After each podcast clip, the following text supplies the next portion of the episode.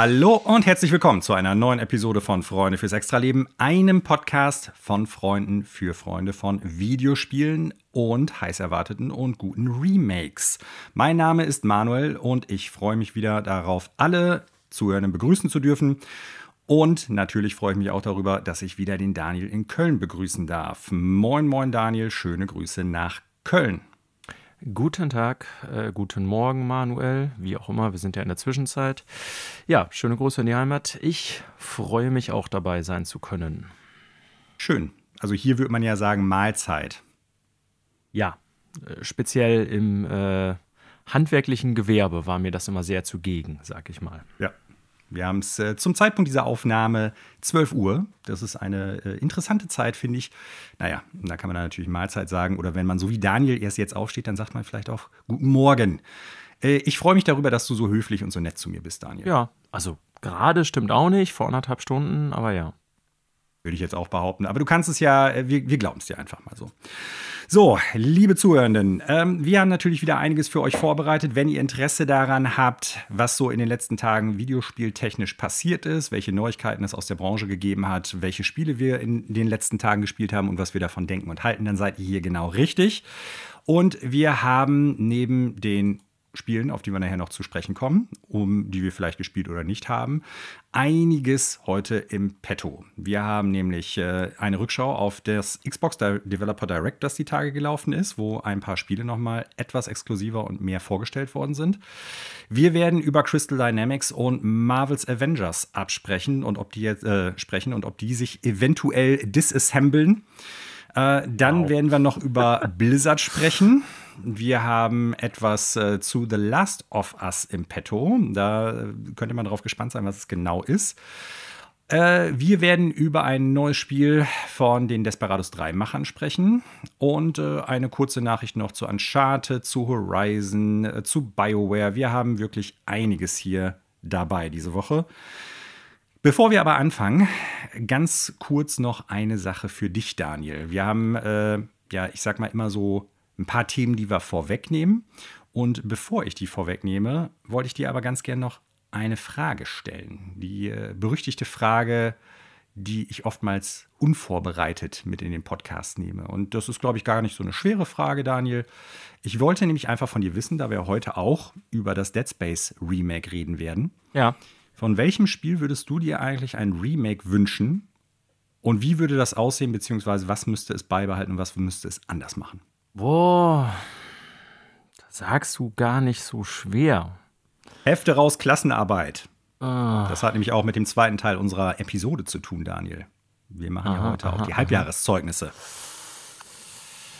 Uh, also spontan dachte ich jetzt so an die ähm, N64 PS1-Zeit, weil das äh, haben wir auch schon hier mhm. mehrfach bekannt in dem Podcast. Ähm, ich meine, dass wir es zumindest mal erwähnt haben, für mich, für uns beide, glaube ich, die Generation ist, deren Spiele am schlechtesten gealtert sind, aufgrund mhm, mh, mh, diverser ja. Umstände. Das war natürlich bedingt durch äh, 3D, Mario 64 und so weiter, so ein Switch in die ähm, komplett dreidimensionale Darstellung bei den meisten Konsolenspielen erfolgte mit technischen Limitierungen, die viele der Spiele sowohl in wahnsinnig mieser Framerate aus heutiger Sicht, als auch ähm, technisch sehr altbackener äh, Darstellungsweise, sag ich mal, und auch sehr kruder Steuerung noch, weil da hatte man ja noch nicht so diese vereinheitlichen Steuerungsschemen, wie man sie mhm. heute zum Beispiel bei First-Person-Shootern ähm, hatte. Ne? Also wer mal keine Ahnung, selbst sowas wie Metroid Prime oder so war ja echt von Steuerung noch was ganz anderes, als so FPS das heute haben. Ähm, Daher denke ich jetzt mal zurück an die Generation und versuche mal, da irgendein Spiel rauszupicken, wo ich mir denke, da könnte man heute noch viel draus machen, aber es ist einfach da gestrandet. Und wenn ich jetzt ehrlich bin, ich denke jetzt so an meine äh, N64 und auch vielleicht noch GameCube-Bibliothek. Ähm, komme ich jetzt vielleicht auch drauf, weil ich, weil wir natürlich über Dead Space gleich sprechen, aber wo ich gerade so drüber nachdenke, warum nicht Eternal Darkness? könnte man auch darüber reden, dass ein neuer Teil kommen sollte. Aber ich habe ja schon mal hier bei einem Halloween-Special bekannt, dass ich Eternal Darkness eigentlich sehr mag, sehr mochte. Aber mhm. so wirklich cool spielbar aus heutiger Sicht, sowohl optisch als auch spielerisch, ist es heute eigentlich nicht.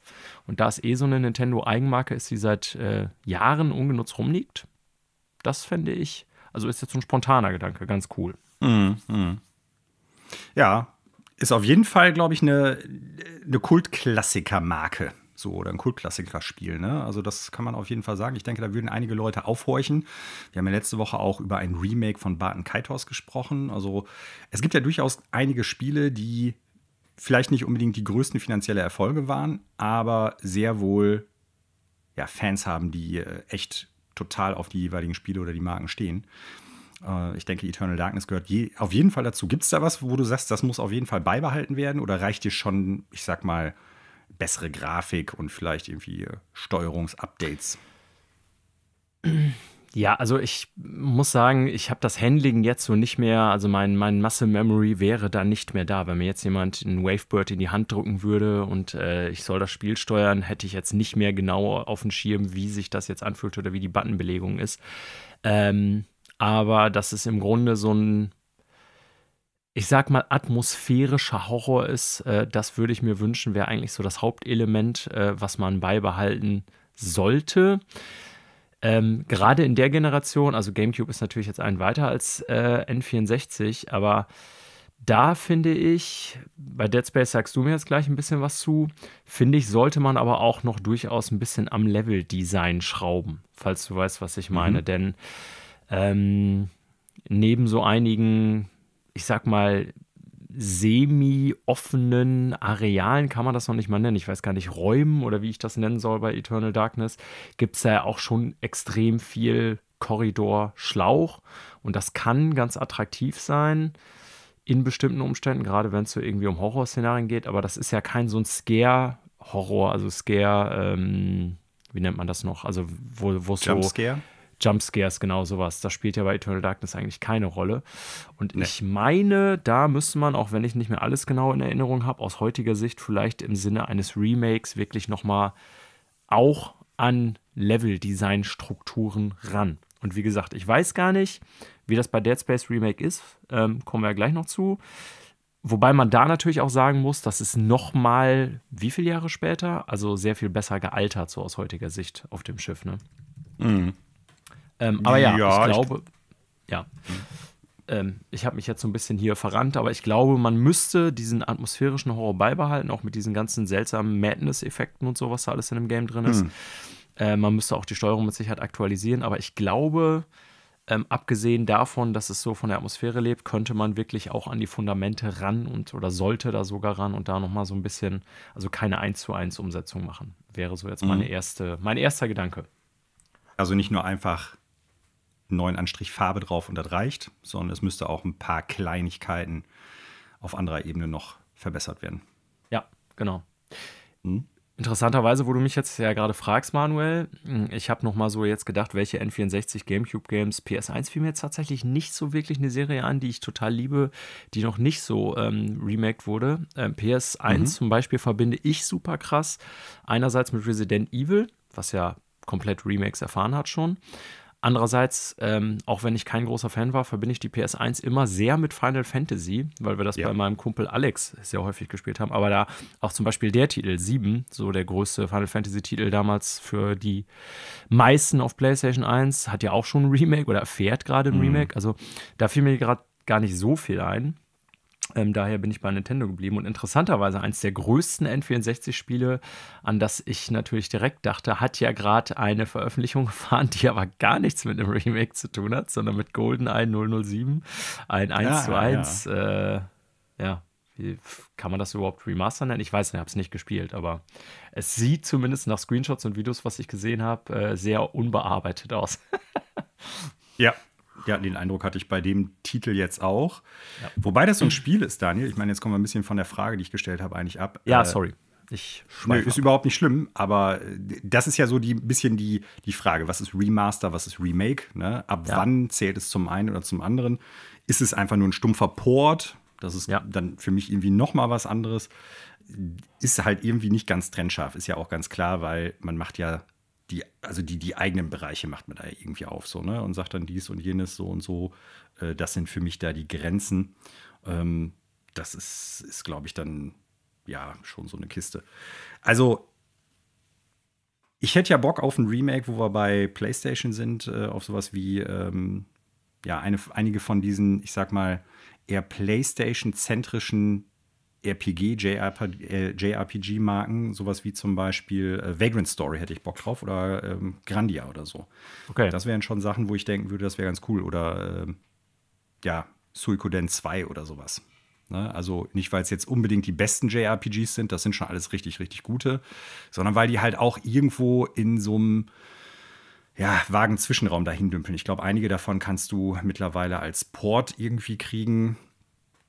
Ich weiß gar nicht, ich glaube. Gab es ähm, Suikoden nicht Grandia- sogar als Remaster oder irgendwie sowas? Gran Grandia 2, glaube ich. Hm, Naja, ich weiß gar nicht, ob dann. Ich glaube, da kommt noch was. Da soll noch ein Remaster kommen. Aber so. ich fände schon ganz Ich gut, wenn dann irgendwas ein Remake kommen sollte. Ja.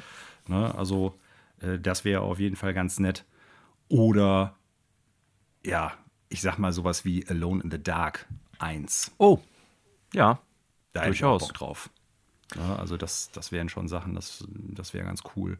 Ekstatika wäre ganz cool, also von, Ja. von alten PC-Spielen, aber das müsste dann natürlich anders aussehen als heute. Damit wird es dann gleichzeitig auch wieder den Charme verlieren mit diesen ganzen Kugeln, die da generiert werden, um die Welt zu machen. Also da, da gibt es, glaube ich, schon einiges, was ich mir gut vorstellen könnte. Aber ich denke, vieles davon bräuchte neben einem grafischen Update auch durchaus Gameplay-Updates. Also Alone in the Dark ist ultra langsam. Ja. Ne? Und zwar nicht Ja, nur wegen der quasi Tank-Control-Steuerung, wie man sie später auch in Resident Evil hatte. Da müsste es, äh, ja, da, da müsste es ganz, ganz erhebliche Updates noch geben. Ja. Aber von mir aus gerne auch wieder mit starren Kameraperspektiven oder zumindest, dass die Kamerawinkel gleich bleiben. Die Kamera kann ja dynamisch mitschwingen, wenn man in, eine, in einen neuen Raum geht oder sowas. Aber äh, dass die dann schon irgendwie stehen bleibt, warum nicht? Oder halt voll 3D, Ja. von mir aus auch. Also du kamst Ja. jetzt wahrscheinlich einfach drauf wegen Dead Space, weil du dann drüber nachgedacht Genau. hast, was wäre noch cool. Ne?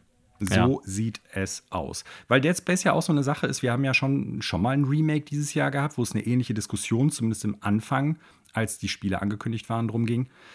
Ähm, braucht dieses Spiel schon ein Remake? meinst letztes Jahr mit Last of Us? Stimmt, wir haben 2023, äh, genau, danke. Ähm, braucht dieses Spiel schon ein Remake? Ähm, ja, das ist, äh, ist immer eine gute Frage. Vor allen Dingen, wenn es halt eine Möglichkeit gibt, das auf aktuellen Konsolen, ich sag mal, mit Abwärtskompatibilität noch zu spielen. Ich würde schon sagen, und da kommen wir später noch drauf, dass es Sinn macht, ab einem gewissen Alter oder wenn die Spiele einfach aufgrund von mangelnder Hardware nicht mehr kompatibel sind. Manchmal gibt es auch Spiele, die eigentlich ganz gut gealtert sind, aber auf alter Hardware festhängen. Ich meine, auf der PlayStation 3 ganz klassisch Metal Gear Solid 4 zum Beispiel, solche Sachen. Ne? Ja. Ähm, da gibt es, glaube ich, durchaus Bedarf. Ich begrüße das unter Umständen auch, aber es sollte dann schon ein bisschen mehr sein. Und da kommen wir nachher bei Dead Space drauf, ob das reicht oder nicht reicht. Ja. Ja, gebe ich dir völlig recht. Also es kommt immer drauf an. Ich hatte, äh, also will jetzt gar nicht das noch länger ausdehnen, aber mir fiel gerade noch, wo du über PC-Spiele sprachst, äh, fiel mir noch ein äh, Dark Forces. Das habe ich ja als Jugendlicher sehr geliebt. Ich Okay. fände, Ja. das wäre ganz interessant, weil das gab es auch nie wieder in irgendeiner Version oder so. Habe ich jetzt gerade rausgefunden per Kurzrecherche. Gibt es natürlich Mhm. wie immer Mods oder so. Ähm, aber ja, ich war ja dann, ne, vor allen Dingen danach habe ich erstmal aus eigentlich vor allen Dingen Nintendo ja auch gespielt und habe nochmal so N64 GameCube die Bibliothek durchgeguckt, der Spiele, die ich habe, als auch so der besten. Und da muss ich ganz klar sagen, unter denen würde ich sagen, Eternal Darkness wäre für mich das Game, was ein Remake haben sollte. Da bleibe ich sogar bei meiner Antwort. Könnten ja auch Spiele sein, die man selber gut findet, die aber einfach ganz klare Fehler aufweisen, wo man sagt, ey, wenn die das und das ausbügeln würden, dann wäre das ein richtig großartiges Spiel. Ja. Wäre auch mal eine interessante Idee, darauf zu gucken. Liebe Zuhörenden, wenn ihr noch Vorschläge habt oder Wünsche, welche Spiele ihr sagt, die müssten auf jeden Fall als Remake irgendwann mal in euren Konsolen landen oder bei Steam oder wo auch immer ihr Videospiele spielt, auftauchen, dann lasst uns das zukommen. Einfach eine E-Mail schreiben an ffel at Gmail, äh, FFEL Podcast, Entschuldigung, jetzt äh, gebe ich schon die falsche E-Mail hier raus. FFEL Podcast at gmail.com, also So gmail.com. mit ja. C. So, und äh, ja, bevor wir nachher in die Neuigkeiten einsteigen, über die ganzen Sachen sprechen, die wir gespielt haben oder nicht gespielt haben und auch über die Halbjahreszeugnisse für Xbox, PlayStation und Nintendo sprechen, zwei Sachen noch vorab. Und zwar das erste ist, äh, ich weiß nicht, hast du die Suicide Squad-Kontroverse die vergangenen Tage etwas mitbekommen, Daniel? Ja, äh, erst als ich so im äh, Skript gelesen habe, dass du da reingeschrieben hast, habe ich gedacht, hä, ich, wovon redet der? Aber dann fiel es mir ein, dass ich tatsächlich in einem äh, anderen Podcast es mitbekommen habe, dass sie darüber geredet haben. Den Screenshot selber hatte ich mir bis dahin gar nicht angeschaut. Mhm. Äh, dass es ein Skandal um Battle Pass, Season Pass Modell, also Skandal in Klammern, ähm, bei Suicide Squad gibt, weil das ja als Vollpreistitel anvisiert ist und ich glaube, ein Screenshot geleakt ist, der irgendwie zeigt, dass es schlicht sowas gibt, wenn ich das richtig sehe. Ja, also worum geht's? Es geht um einen Screenshot, der im Internet aufgetaucht ist, wo man das Ingame-Menü des Spiels sehen soll oder bestätigterweise scheinbar auch sieht, wo man diverse Hinweise darauf findet, dass es ein Games as Service Game wird, das mit den üblichen Games as Service ja, Standards, sage ich mal, daherkommt. Ne? Mit unterschiedlichen Währungen, für die man Sachen einkauft, mit einem Battle Pass oder Game, äh, Game Pass ist falsch, mit einem Battle Pass für äh, voranschreitende ja, Sachen, die man erledigen muss, um Sachen in einer bestimmten Zeit zu bekommen. Ähm, ja, und darüber hat sich die Internetgemeinde so ein bisschen drüber aufgeregt, denn äh, die letzten Spiele von Rocksteady waren ja absolute Einzelspielerspiele mit der Arkham-Serie. Und äh, man hat jetzt ziemlich lange auf das neue Ding gewartet. Suicide Squad ist schon lange bekannt, dass es das Spiel ist. Man hat auch schon diverse Trailer gesehen. Es war aber irgendwie immer in so einem Nimbus, ja, ist das jetzt, weil es einen Multiplayer-Aspekt hat, auch eher so ein Games as Service-Game? Oder ist das ein Singleplayer-Game, das du auch Multiplayer spielen kannst? Ja. Und äh, das war alles bisher sehr, sehr vage. Es scheint sich aber meines Erachtens nach zu bestätigen, dass es äh, durchaus mehr in die Richtung Games as Service gehen wird, als man vielleicht befürchtet hatte. Für mich war das mehr oder weniger schon klar, als sie gesagt haben, es wird einen Koop-Modus geben, es wird Multiplayer-Möglichkeiten geben, du wirst die gleichen Charaktere spielen und leveln. Äh, da habe ich schon die ganze Zeit damit gerechnet, dass es halt eher in so eine Richtung geht. Interesse habe ich sowieso nur bedingt daran. Schon vor dem Hintergrund, weil es jetzt seit, ich weiß nicht, acht Jahren das erste Spiel ist, was dann halt ähm, Rocksteady rausbringt. Aber die Marke lässt mich tatsächlich ziemlich kalt, weil ich damit nichts anfangen kann. Und das Gameplay sah technisch alles schick aus. Aber irgendwie, ja, ich kann mit dem Humor nichts anfangen. Ich kann mit der, ja, mit dem Gameplay, das man gezeigt hat, irgendwie nichts anfangen. Und von daher bin ich erstmal so das stört mich jetzt, glaube ich, weniger als viele andere Leute, die sich gedacht haben, das wird jetzt das neue Arkham-Game, äh, das wird äh, quasi die Arkham-Reihe ablösen als Singleplayer-Möglichkeit, als Singleplayer-Spiel. Ja. Ähm, ja, also es gab schon eine ziemliche erhitzte Diskussion darüber, ne? Äh, ja, ich habe ja gleich auch noch ein Thema auf die Nicht-Nachrichten- mhm. oder Vorab-Themen gesetzt, was äh, mit Erregung äh, im Internet zu tun hat. Ähm, daher bin ich da immer so ein bisschen vorsichtig. Also ich finde sowas ist eher nicht geeignet, um jetzt irgendwie da im diversen Foren zu hyperventilieren oder Leute zu beschimpfen oder was weiß ich was. Ich muss auch dazu sagen, mein Interesse an Suicide Squad ist bisher sehr begrenzt, auch wenn ich die letzten Rocksteady Games ja wirklich alle super fand. Ne? Also ich habe die Batman Games ja sehr gern gespielt. Ähm, nichtsdestotrotz haben wir auch schon hier mehrfach drüber geredet, ist so bisher bei Suicide Squad irgendwie so, ja, weiß ich nicht, also so halbes Interesse nur da mir, bei mir da. Deswegen trifft mich das vielleicht jetzt emotional auch nicht so, falls du weißt, was ich meine. Äh, ja. Aber äh, ich sag mal so, cool finde ich das jetzt auch nicht. Also eigentlich habe ich da keinen Bock drauf. Und wie du weißt, ich spiele ja diverse Games, die diese, auch wenn ich nicht mehr so viele Online-Spiele spiele wie früher, die ähm, mit Season Pass oder Battle Pass oder was weiß ich was arbeiten. Und das finde ich bei Online-Spielen jetzt auch nicht schlimm. Egal, ob das irgendwie bei einem Battlefield ist, wo ich dann irgendwie meinen ganzen Scheiß da freischalten muss. Also auch so mit, mit Character Progress und Waffen freischalten. Und ja, bei COD ist es natürlich das Gleiche. Apex habe ich jetzt schon lange nicht mehr gespielt, aber das ist ja im Prinzip auch so, dass du dann so diese ganzen kosmetischen Items freischalten kannst und pipapo bei Destiny natürlich eh auch. Also ich kenne das, aber gerade weil das in Online-Spielen äh, so allgegenwärtig ist, will ich das eigentlich in möglichst wenigen Spielen haben. Äh, abgesehen davon, Manuel, ich weiß nicht, ob du den Screenshots, ich habe ihn mir jetzt hier gerade nochmal vorliegen. Ah, das Menü dieses Games, also wenn das das Hauptmenü ist. ja. Also es ist nicht so beschissen wie Call of Duty. Da habe ich ja schon irgendwie vor irgendwie vier Wochen oder so hier drüber geraged, äh, wie unsäglich diese komische Launch-Plattform von COD aussieht. Aber es ist auch schon richtig scheiße. Also, wenn ich da alleine oben reingucke, also du hast diesen typischen Reiter, den ja heute jedes Game haben muss, wo du mit L oder R Buttons dann eben so durchklicken kannst. Die meisten haben das ja irgendwie sowas wie Horizon oder God of War auch oder so, zumindest als In-Game ähm, Menü, aber hier scheint es wohl irgendwie mit dem Startmenü verknüpft zu sein. Und dann hast du da links einen ganzen Batzen irgendwie von Fenstern, wo dir irgendwas angezeigt wird, was du anwählen kannst.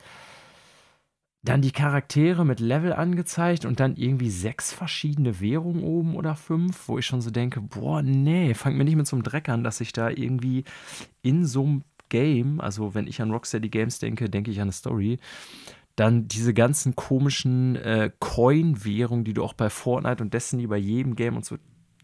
Ich, boah, nee, also keine Ahnung.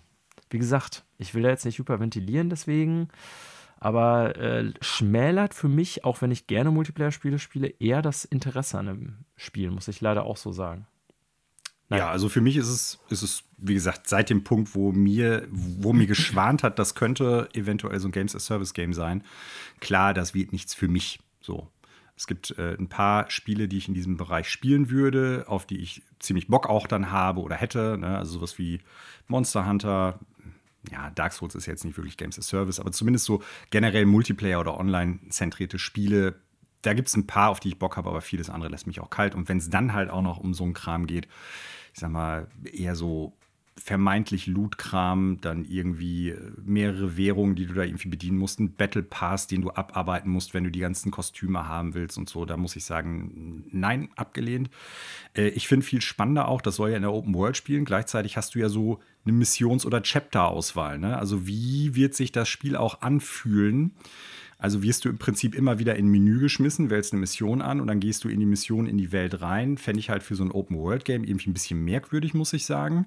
Ähm, andererseits musst du ja, gerade wenn es halt so eine Online-Komponente hat und einen Koop-Modus und du da irgendwie was leveln willst, gemeinsam mit deinen Mitspielenden, dann musst du ja schon fa fast immer, fast immer einen Startpunkt für etwas haben. Ja. Ne? Also es ist. Ähm, also ich kann dir die Antwort darauf geben. Ich also nicht, dass ich sie ja. wüsste, aber ich glaube, so wird es sein. Äh, es wird wie bei Destiny oder The Division sein. Du hast eine Open ja. World vor dir liegen und in dieser Open World kannst du in bestimmte Punkte springen und von da läufst du dann zu dem eigentlichen Punkt, wo deine Mission beginnt. Und äh, mhm. ich wette, das wird so sein. Und ähm, nochmal, ich kann mir das in Destiny geben. Es war auch in Destiny immer so. Da hat es auch irgendwie sogar seinen Sinn, sage ich jetzt mal so, gewissermaßen lore-technisch, wenn du von Planet zu Planet reist und so weiter. Ah, in einem Rocksteady-Game brauche ich das eigentlich wirklich 0,0. Ähm, mhm. Ja, Punkt. Und ich fürchte, so wird es sein. Ja, für mich war das damals allerdings tatsächlich der Punkt, wo ich gesagt habe, ich bin bei Destiny raus. Ja, Als weiß das ich. Ist äh, auch deutlich war, okay. ja. war das für mich echt uninteressanter Spiel und das ist äh, auch einfach für mich so, ne? Ja, also ich will es nicht irgendwie vorher, äh, ich sag mal, schon in den äh, Gully kippen hier oder vorverurteilen, das Game, aber ja, also geil wirkt das für mich nicht, wenn das tatsächlich doch so viel mehr, ich sag mal, modernes Multiplayer-Online-Game ist, als ich es gedacht hätte bisher. Kommen wir zur zweiten Kontroverse, die du ja so ein bisschen in den Fokus hier rückst. Da geht es um Forspoken. Und ich bin mal gespannt. Äh, also, ich habe eine Vorstellung, weil du nichts mehr dazu geschrieben hast, worum es geht. Ich ja. vermute mal, dass es was damit zu tun hat, welche Internetseiten, welche Media-Outlets haben Review-Codes gekriegt und welche nicht. Äh, oh, das wäre tatsächlich auch eine interessante Story, aber tatsächlich meinte ich die nicht, Manuel. Ich, äh, ah, okay. Entschuldigung, ich habe das jetzt mit keinem Link versehen oder so. Ich hatte ja. dazu auch jetzt keine wirkliche Story gesehen, muss ich sagen. Also irgendwo gab es, glaube ich, auch eine Story, kann ich dir jetzt nicht mehr sagen, auf irgendeiner Seite, die ich, äh, wo ich gestern so ähm, die auf Insta oder so bei mir eine Meldung angezeigt wird. Da habe ich auch alle möglichen Videokram, äh, wo ich followe und Videospielkram, wo dann irgendwie mal was angezeigt wird. Und da war auch irgendwo ein Link dazu, ähm, Forspoken gets review bombed. So. Ähm, ich habe das aber viel mehr irgendwie, zum Beispiel, was weiß ich, was über ein Clan mitgekriegt, irgendwie, dass da jemand was gepostet hatte von irgendwie TikTok, wo ich ja nicht unterwegs bin, wo sich jemand über Forspoken auslässt. Ähm, irgendwie über Twitter hatte ich mitbekommen, dass dann irgendwie, äh, ja, wie Meinungsäußerungen zu Forspoken weitergegeben wurden und so. Und ähm, ich hatte ja selber nach der Demo gesagt, dass die Demo eigentlich mein Interesse an dem Spiel ziemlich hat er löschen lassen, weil mhm. jetzt das Gameplay nicht schlecht war. Ich hatte das ja, glaube ich, so als solide oder auch durchaus ganz spaßig bezeichnet, aber eben vor allen Dingen so aufgrund der Welt, wie die da dargelegt wurde und aufgrund des äh, permanenten äh, Character-Banters, der da irgendwie zwischen dieser Dame und ihrer Begleiterin da, diesem, diesem Armband stattfindet ähm, was ich ja als ziemlich unausstehlich irgendwie in der Demo empfand. Und auch ja von vielen kritisiert wurde in Reviews. Und ähm, wir werden jetzt hier beide, glaube ich, mit Forspoken nicht anfangen, Manuel. Dementsprechend auch nicht wirklich irgendwie im Podcast in der Tiefe drüber reden. Die Wertungen waren ja auch tatsächlich eher so geht so. Und es wäre tatsächlich auch nochmal eine eigene Diskussion, Manuel, hast du völlig recht, dass nur bestimmte Review-Outlets, äh, bestimmte Gaming-Outlets Review-Codes bekommen haben erst. Ähm, ich habe jetzt gerade mal geguckt, aktuell, nachdem es mittlerweile jetzt 83 Critic Reviews sind auf Metascore, äh, Metacritic, also vorher waren es irgendwie am Tag der Veröffentlichung, glaube ich, nur knapp die Hälfte oder so, steht das Spiel, was den äh, Critic Review angeht, bei 66. Das ist nicht. Nicht so gut. Also, es ist so jetzt kein schlechtes Spiel. Ja. Äh, die Zuhörenden kennen sehr wahrscheinlich zumindest meine Auffassung von der 10er-Skala bei der Spielebewertung. Ein durchschnittliches Spiel sollte eine 5 sein. Aber es ist jetzt auch kein richtig gutes Spiel oder ein sehr gutes Spiel oder ein Klassiker genau. sofort. Ne? Nee. Ähm, so, ja. Ja, also ich habe mir mehrere Sachen zu dem Spiel halt generell reingezogen und muss sagen, es hat meine Vorstellung der letzten Wochen und Monate halt bestätigt, dass es ein Spiel ist, was durchaus einige gute Ideen hat und mit Sicherheit auch ein, ich sag mal, kein günstiges Spiel für Square Enix gewesen ist. Ne? Also die Produ Produktionskosten sind auf jeden Fall zu sehen. Die Werte, die da drin sind, die Schauwerte und Spielwerte sind immer debattierbar. Aber äh, das sieht schon nicht nach einem billigen Spiel aus. Gleichzeitig muss ich sagen, so die Welt interessiert mich echt überhaupt nicht. Das Gameplay lässt mich unglaublich kalt. Ja, und dann gab es halt ein paar Sachen, ich glaube, wo die sich keinen Gefallen mit der Demo im Vorfeld getan haben. Ich glaube, für die, die Leute, ja. die das Spiel eventuell kaufen wollten oder so, war es total super, ja, ja. weil sie dann äh, blind, sag ich mal, nicht kaufen mussten. Äh, das mit dem mit den, mit den Gesprächen zwischen diesen äh, Manschetten oder mit diesen Ringen, die äh, der Hauptcharakter äh, trägt, äh, womit man sich dann da die ganze Zeit unterhält, die haben ja einen Slider, also einen Schalter eingebaut im Menü, wo du das halt runterfahren kannst, dass es nicht mehr so oft ist. Ne? Also wenn du sowas einstellst oder sowas halt als Feature in die Option mit reinnehmen musst, dann sollte es ein Hinweis für die Menschen, die das Spiel machen, sein, das ist vielleicht doch keine gute Idee. Oder es geht den Leuten vielleicht doch hart auf den Senkel. Ne? Also. Ja. Ja, ich weiß, dass es bei High on Life auch gibt. Äh, da war ja auch so, ähm, ja, die ständig labernde Knarre und dass sie so ein Charakter, eigentlich ihr Hauptcharakter im Spiel ist, sozusagen auch so ein Diskussionspunkt, wo einige sagen, äh, liebe es, so Leute, die auf diese Art von Humor stehen, andere gar nicht. Und ja, ähm, auch da kann man das dann irgendwie runterregulieren. Das ist dann halt immer so die Frage, warum macht man sowas, wenn das so das Kernkonzept des Games ist. Aber ja. ähm, also worauf ich jetzt nochmal zu sprechen kommen wollte, ja, ich werde Forspoken auch nicht spielen und ich glaube, wir sind uns beide einig darum, dass die Demo erstens im Spiel nicht unbedingt geholfen hat. Ich finde es ja trotzdem gut, wenn Publisher so ehrlich sind und sich die Arbeit machen. Ähm, und ja. zweitens auch die Reviews ja wirklich nicht so toll waren. Ne? Keine Ahnung, ob ich da irgendwann mal reinschaue. Wenn's, könnte ich mir vorstellen, es wird so ein PS Plus Spiel. Ne? So dass irgendwann mal in einem Jahr oder so vielleicht im PS Plus Essentials enthalten ist als eins von diesen drei monatlichen Spielen. Und dann kann ich mir auch gut vorstellen, dass ich hier nochmal reingucke. Aber kaufen jetzt für 70 werde ich es mit Sicherheit nicht. Was ich jetzt aber mal sagen wollte, ist, ähm, da habe ich auch schon wieder trotzdem gemerkt, wie wie gestört so Internet-Gaming-Kultur ist, zumindest bei denen, die sich da ausdrücken, weil dass das jetzt hier irgendwie einen User-Score von 3 hat bei äh, Metacritic und dann irgendwie die Leute permanent irgendwie äh, darüber abhaten auf Twitter und sonstigen Kanälen, äh, wie beschissen doch dieses Spiel ist. Also keine Ahnung. Quatsch. Ja, ich finde es halt völlig okay, wenn auch mal ein durchschnittliches Spiel rauskommt. So, ne? Ich verstehe gar nicht, warum das Game jetzt wieder so irgendwie äh, Ziel von so permanenten, äh, ich sag mal, Anfeindungen und irgendwie. Also ich finde, man müsste auch mal die positiven Qualitäten sehen. Ne? Ich hatte mir auch das Digital, Digital Foundry-Ding dazu reingezogen mhm. und die haben ja durchaus auch kritisiert, dass da auch einige technische Sachen gibt, die nicht so ähm, State of the Art sind, sag ich mal. Aber das Spiel ja. sieht trotzdem nicht scheiße aus und äh, es läuft vor allen Dingen auch okay, so nach allem, was ich gespielt habe. Und also ich verstehe ja nicht, wenn man so jetzt über so ein Produkt, wo man denkt, okay, das ist jetzt nichts für mich, aber ich finde, das ist jetzt also warum hat sowas so einen Hass wieder verdient? Ne? Da ist niemand wie bei Cyberpunk oder so irgendwie über den Tisch gezogen worden. Das Spiel läuft völlig okay. Es bietet auch, soweit ich das sehe, wenn man irgendwie äh, eine Menge Kram machen will, irgendwie auch eine Menge Spielzeit. Ähm, ob man jetzt diese Open-World-Formula mag oder nicht, ist da hingestellt. Aber es ist ja überhaupt irgendwie kein Betrug am Kunden oder irgendwas, was die nicht vorher gezeigt hätten. Ganz im Gegenteil. Die haben ja so eine Demo umsonst rausgebracht, die man eine Stunde und länger und sehr viel länger spielen konnte, die all das zeigt, was das Spiel ist, was ich sogar sehr konsumentenfreundlich finde.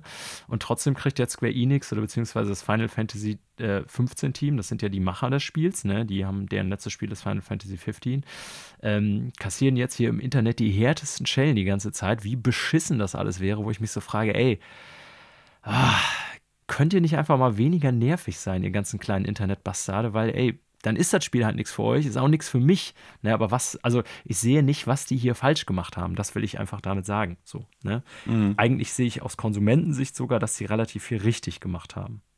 So. Ja. Ich, ja, ich glaube, das ist halt wieder so ein Phänomen, wo sich Soziologen mit auseinandersetzen können und Forscher, die sich halt mit äh, Internetkommunikation und so mit Sicherheit umtun.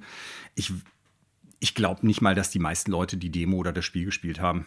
So, das ist halt wieder so ein ja, Phänomen, wo Leute auch sein, ja.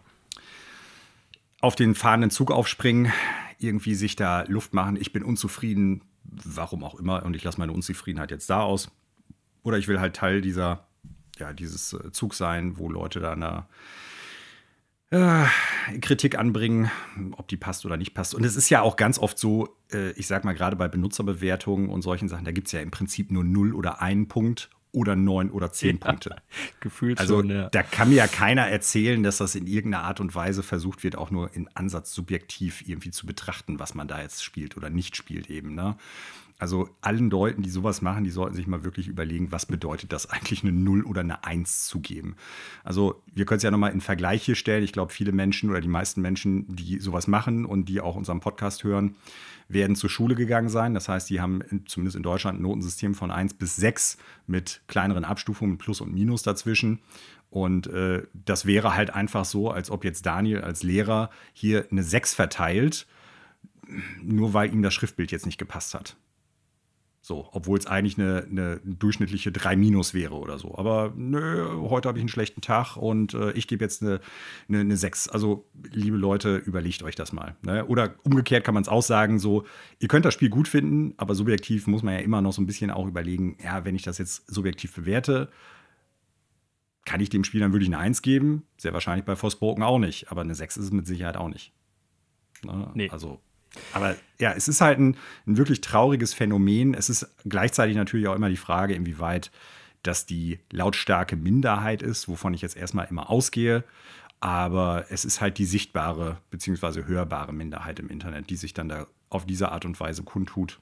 Ja, ja, und wie gesagt, oh. ich, ich, ich, finde es ne, durchaus, man kann auch mal seinem Wut äh, sozusagen oder seinem Frust sozusagen Ausdruck verleihen. Gerade wenn es um sowas geht, wie der wird der Konsument verarscht. So, da haben wir uns ja schon oft auch hier im Podcast drüber ausgelassen.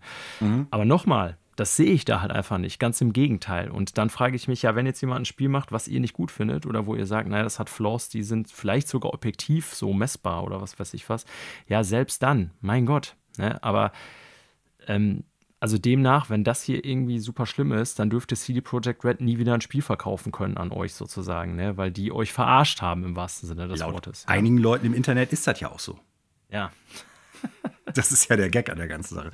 Ich finde es auch immer bezeichnend. Ich habe mir das jetzt bei Forspoken noch nicht angeguckt, ne? aber wie viele Reviews im Prinzip dann schon, ich sag mal, von den Nutzern äh, oder Nutzenden hochgeladen werden, hochgeschrieben werden, wenn das Spiel gerade mal eine Sekunde bei Metacritic, bei OpenCritic oder so angelegt ist, jetzt gerade erschienen ist und Haben sie alles schon durchschreiben. So, ne, also mal davon abgesehen, dass es noch gar keiner überhaupt dann zu dem Zeitpunkt wirklich gespielt haben kann, geschweige denn überhaupt durchgezockt, wenn du nicht gerade in der Videospielbranche arbeitest und einen Review-Code hattest. Also bitte, macht euch da nicht so zum Affen, Leute. Naja, kommen wir zu was Positives. Gut. Ja, hoffentlich. Äh, ich hoffe, dass du mir gleich ein bisschen was Positives berichten kannst, Daniel. Wenn ich die Fragen aller Fragen stelle, was wird denn hier gespielt? Bitte, leider nichts als Luft.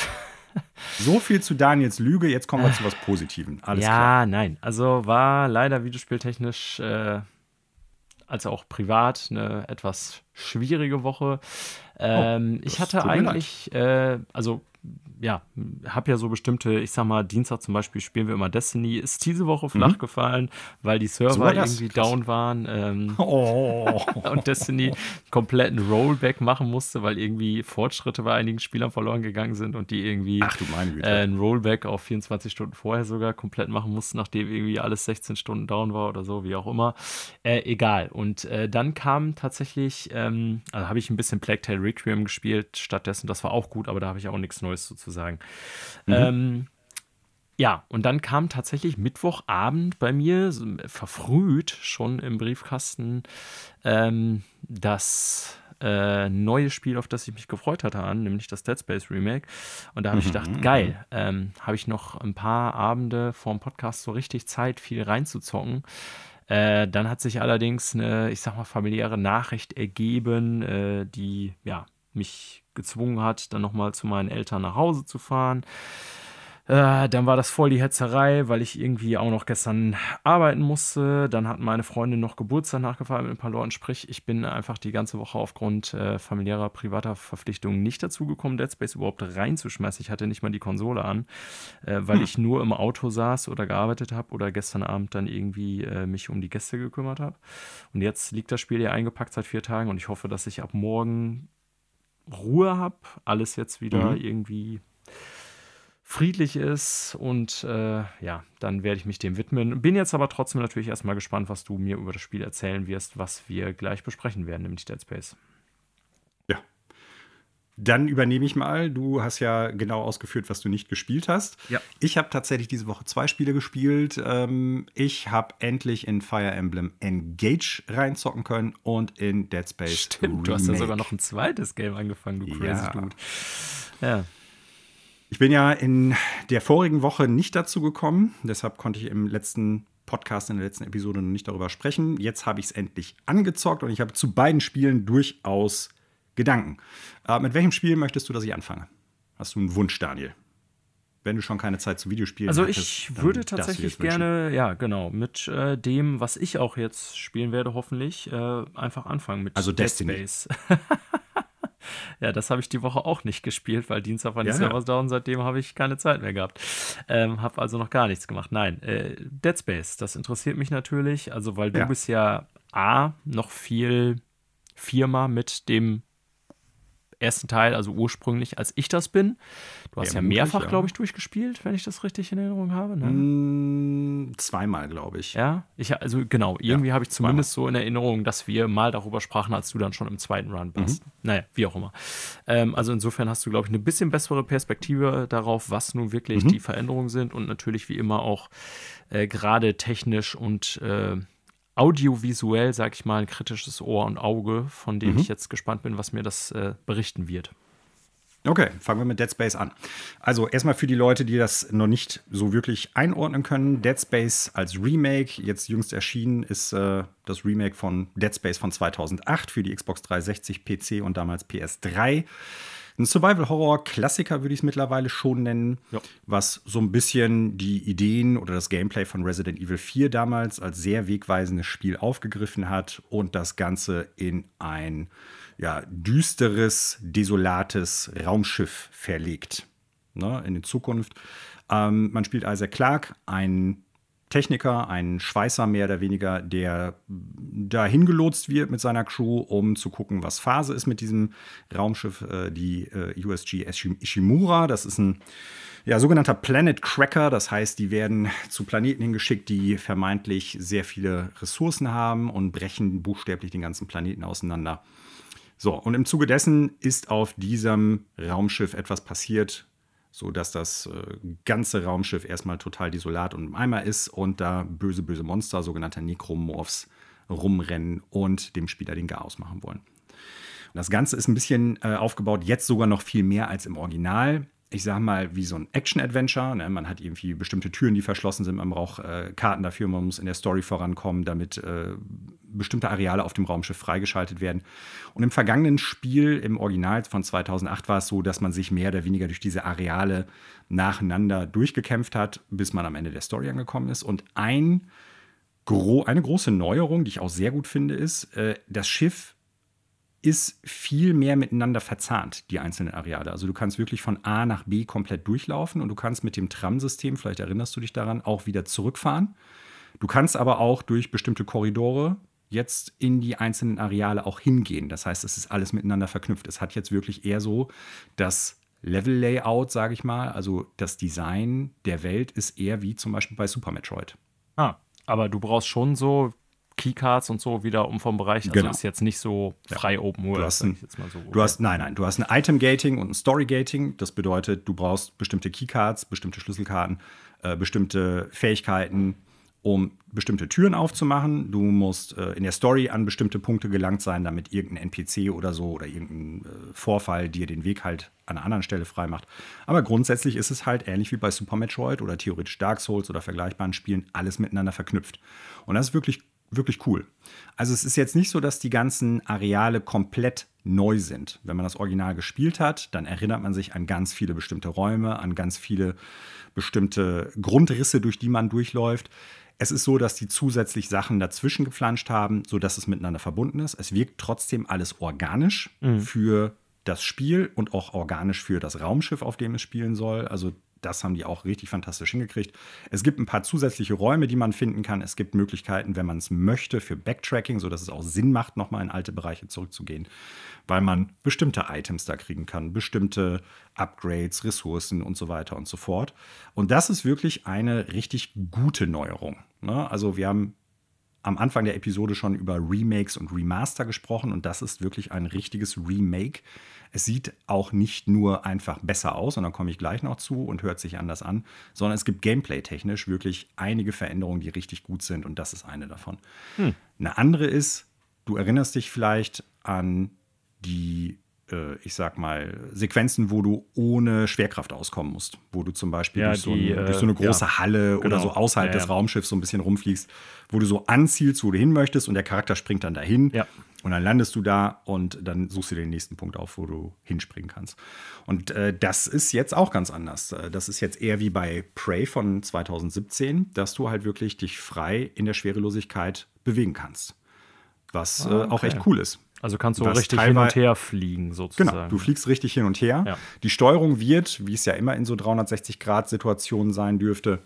Ein bisschen äh, Banane? Ja, was heißt Banane? Ich, ich glaube, man muss halt am Anfang ein bisschen reinkommen. Wenn man ja. das aber in Prey schon gut hingekriegt hat, die Steuerung ist da durchaus ähnlich, würde ich jetzt mal sagen, äh, dann ist man da recht schnell drin. Macht auch Spaß.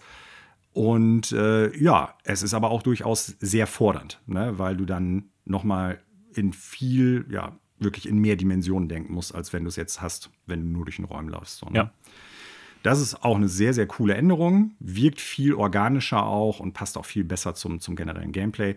Ich bin zwar noch nicht so weit, ich weiß aber aus einem Review, das ich gelesen hatte, dass sie das auch verändert haben. Es gab ja auch so eine Sequenz, wo du quasi mit so einem Geschützturm on Rails, würde man sagen, also quasi auf verschiedene auf Ziele schießen musst, auf so äh, Asteroiden, die angerast kommen. Ja.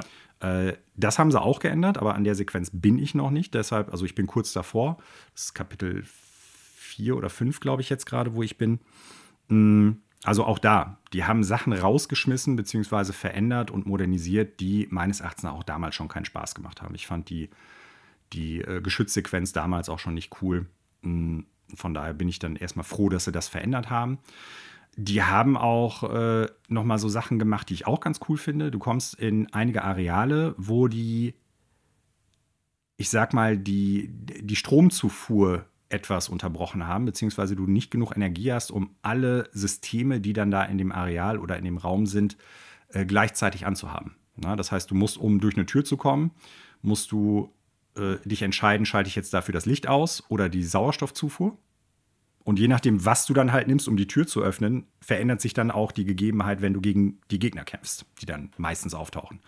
Ne, das heißt, entweder bist du in der Dunkelheit und hast dann nur noch deine Taschenlampe quasi, die an den Waffen dran ist. Ja. Oder du hast halt keinen Sauerstoff mehr und musst halt Ja, ja. gucken, dass du möglichst schnell da durchkommst oder halt zu einer Sauerstoffstation. ich Ne? Also, sogar in irgendeinem der Reviews gesehen, diese Sequenz. Ja.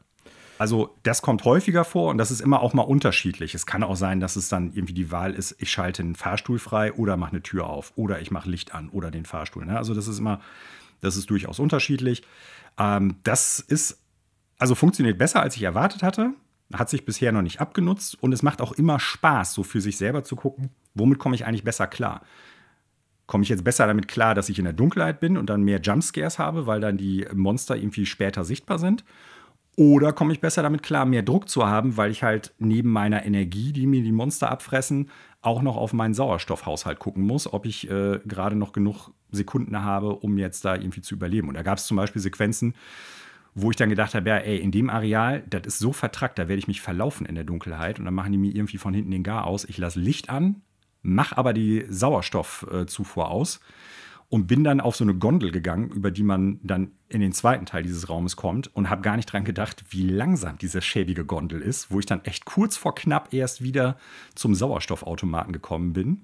Also das führt durchaus zu interessanten Spielmomenten und wie gesagt, man kann das auch ein bisschen auf sich abstimmen, was man, ich sag mal, am besten abhaben kann oder wo man am besten mit klarkommt. Also auch das eine coole Neuerung, die echt Spaß macht. Ähm, das ist absolut super. Das äh, generelle System, so wie man Upgrades macht, ähm, haben sie auch ein bisschen verändert. Es gibt weiterhin, vielleicht erinnerst du dich noch, diese Schaltpläne, wo man bestimmte Ja, äh, Nots Ähm, verbindet so quasi, ne? Genau, wo man äh, bestimmte Schaltpunkte im Prinzip dann einschweißt und dann hat deine Waffe mehr Kapazität für Munition, macht mehr Schaden, schießt schneller und so weiter. Und äh, was die da aber verändert haben, ist, du hast jetzt Möglichkeiten, die Upgrades einfach und auch die Waffen direkt in der Welt zu finden und nicht irgendwie nur über den Store zu kaufen, so wie das, meine ich, früher gewesen ist, was ich auch sehr viel besser finde. Es wirkt dadurch auch sehr viel organischer. Und man hat halt ähnlich wie bei so klassischen Spielen aller Metroid oder auch Castlevania eher das Gefühl, dass man wirklich was Interessantes auch in der Welt noch zu finden und zu suchen hat. Darüber hinaus gibt es noch so ein paar kleine Nebenquests. Nebenquests ist jetzt nicht so irgendwie, äh, du hast einen Charakter, der dir sagt, ey, äh, bring mir bitte irgendwie drei davon hier hin, sondern du findest halt storyrelevante Sachen abseits des normalen Pfads, so ein bisschen abseits des normalen Pfads, den du auch sowieso gehen würdest, um die Hauptstory voranzutreiben. Und äh, das sind alles optionale Geschichten, über die man dann irgendwie nochmal ein bisschen Währung kriegt, um seine Waffen aufzuleveln, ein bisschen Munition oder irgendein Blueprint, irgendwie einen Bauplan für halt neue Items oder sowas. Das macht auch alles Spaß und ist nicht so überbordend, dass man das Gefühl hat, äh, erstens, wenn ich es nicht mache, geht mir da was verloren. Zweitens, wenn ich es mache, brauche ich nicht Stunden um Stunden da irgendwie reinzustecken. Das äh, fließt gut in die Architektur der ganzen Sache ein, also des, des Schiffs und auch in das Gameplay. Also das ist auch eine sehr, sehr gute Neuerung. Das äh, kann man nie anders sagen. Und ich denke, das, was die Leute sowieso als allererstes als große, gute Neuerung und als, als Stärke von den meisten Remakes ja oftmals auch irgendwie begutachten wollen, ist natürlich die audiovisuelle Präsentation. Und was Ja. soll ich dazu sagen? Die ist ganz, ganz, ganz fantastisch. Hm. Also, das ist Stimmung par excellence. Das äh, sieht technisch alles, ich spiele es auf der Xbox Series X im Qualitätsmodus. Das läuft, soweit ich das bisher gespielt habe, absolut fl- flüssig. Ähm, es kann sein, dass die da halt so eine VRR-Implementation haben. Einstellen kannst du es nicht extra, zumindest soweit ich das bisher gesehen habe. Äh, wenn man einen Fernseher hat, der halt ähm, ja, diese Variable Refresh Rate halt anbietet, dann wird das noch mal flüssiger laufen. Ich habe äh, den, den Motion Blur drin, da bin ich normalerweise kein Fan von, aber in Kombination mit allem sieht das super flüssig aus. Es sieht richtig fantastisch aus. Also da macht sich bezahlt, dass das ein Next-Gen-Only-Titel ist, meines Erachtens nach. Es gibt schon so Sequenzen, wo man sehen kann, okay, das ist jetzt, also ich weiß gar nicht genau, ich glaube, ein, zwei Situationen, da würde ich sagen, das sieht jetzt nach Raytracing aus, aber es gibt auch viele andere Reflexionen, wo das halt screenspaced ist. Äh, das ist alles, sieht trotzdem super aus. Ne? Also die haben es geschafft, das Spiel von 2008, was immer noch meines Erachtens nach solide aussieht, selbst nach 15 Jahren. Ja, damals war es ja so echt eins der schönsten, was ich so in Erinnerung habe auf PS3. Ja. Ne? Aber klar, wenn man es im Vergleich heute sieht, ist es schon gealtert. Ja. Ne? Aber es ist, es, ich würde nicht sagen, dass es unspielbar ist. Nee, nee, also der 2008er nee. Teil. Nee. Ne? Das ist es meines Erachtens halt überhaupt nicht. Aber hier ist es schon so, äh, das ist jetzt ähm, durchaus State of the Art, beziehungsweise das ist äh, ein Current Gen, also PS5 und Xbox Series Titel. Und das sieht man. Ja. Und das tut dem Spiel auch richtig gut. Die machen auch so ein paar Sachen, die ganz nett sind. Ne? Also Isaac Clarke, der Hauptcharakter, hat einen neuen Anzug, der sich schon sehr stark am Originalanzug anlehnt. Aber wenn man das erste Mal in das Inventar geht, beziehungsweise in den, äh, wie sagt man, in den Lagerraum bei so einem äh, Laden, wo man dann halt die Sachen upgraden kann, äh, dann findet man auch den klassischen Anzug. Den kann man sich auch anziehen, wenn man möchte. Der ah, ist cool. einfach sofort freigeschaltet. Ne, das ist ganz nett. Also da hat man diese drei Visorschlitze und nicht nur zwei wie beim neuen. Aber das äh, sieht wirklich gut aus. Und die ja, Audioabmischung und das Audiodesign war damals auch schon eine ganz große Stärke, gerade wenn man äh, zum damaligen Zeitpunkt schon irgendwie so ein 5.1-System gehabt hat. Ne? Ähm, das ist immer noch richtig, richtig, richtig gut. Und es ist auch richtig gut abgemischt. Hm. Also da lege ich durchaus, glaube ich, einigermaßen Wert drauf. Ich will jetzt nicht sagen, dass ich audiophil bin, überhaupt nicht, aber äh, da muss man sagen, das ist alles rund. Das hört sich im Surround-Mix richtig gut an. Die Qualität von den Sounds, von der Sprachausgabe, mal abgesehen jetzt vom Acting, da komme ich gleich noch zu, und auch von, äh, von der Musik ist alles, das ist wirklich richtig gut. Also äh, man merkt sehr wahrscheinlich schon, das Spiel gefällt mir richtig, richtig gut. Ja, klingt nach also das ist sehr das erste Paket. Also ja, mich hätte es auch gewundert, wenn das Spiel an sich, die Grundlage war ja schon da, dir nicht gefällt, denn du hast das damals ja schon sehr gern gemocht. Mhm. Ähm, und ja, ähm, ich sag mal so, die Grundlage, wie gesagt, ist dann, wie gesagt, ja schon gelegt gewesen, aber es hört sich so an, als wären die Neuerungen, die es gibt, und es sind ja durchaus einige von dir auch, ja, eigentlich durchweg positiv bewertet.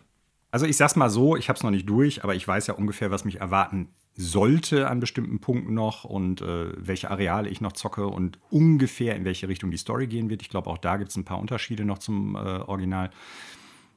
Aber das ist das erste Spiel, sage ich mal, wo ich jetzt schon ziemlich sicher sagen kann, das wird bei mir zumindest in Gedanken oder in die, äh, ja, in die Auswahl zumindest kommen, so Spiel des Jahres, also meine persönlichen Spiel des Jahres am Ende des Jahres, denke ich. Hm. Ja, ist noch vor dem Jahr. Das ist richtig ja. gut. Der Start ins Jahr fängt richtig, richtig gut an, muss ich sagen.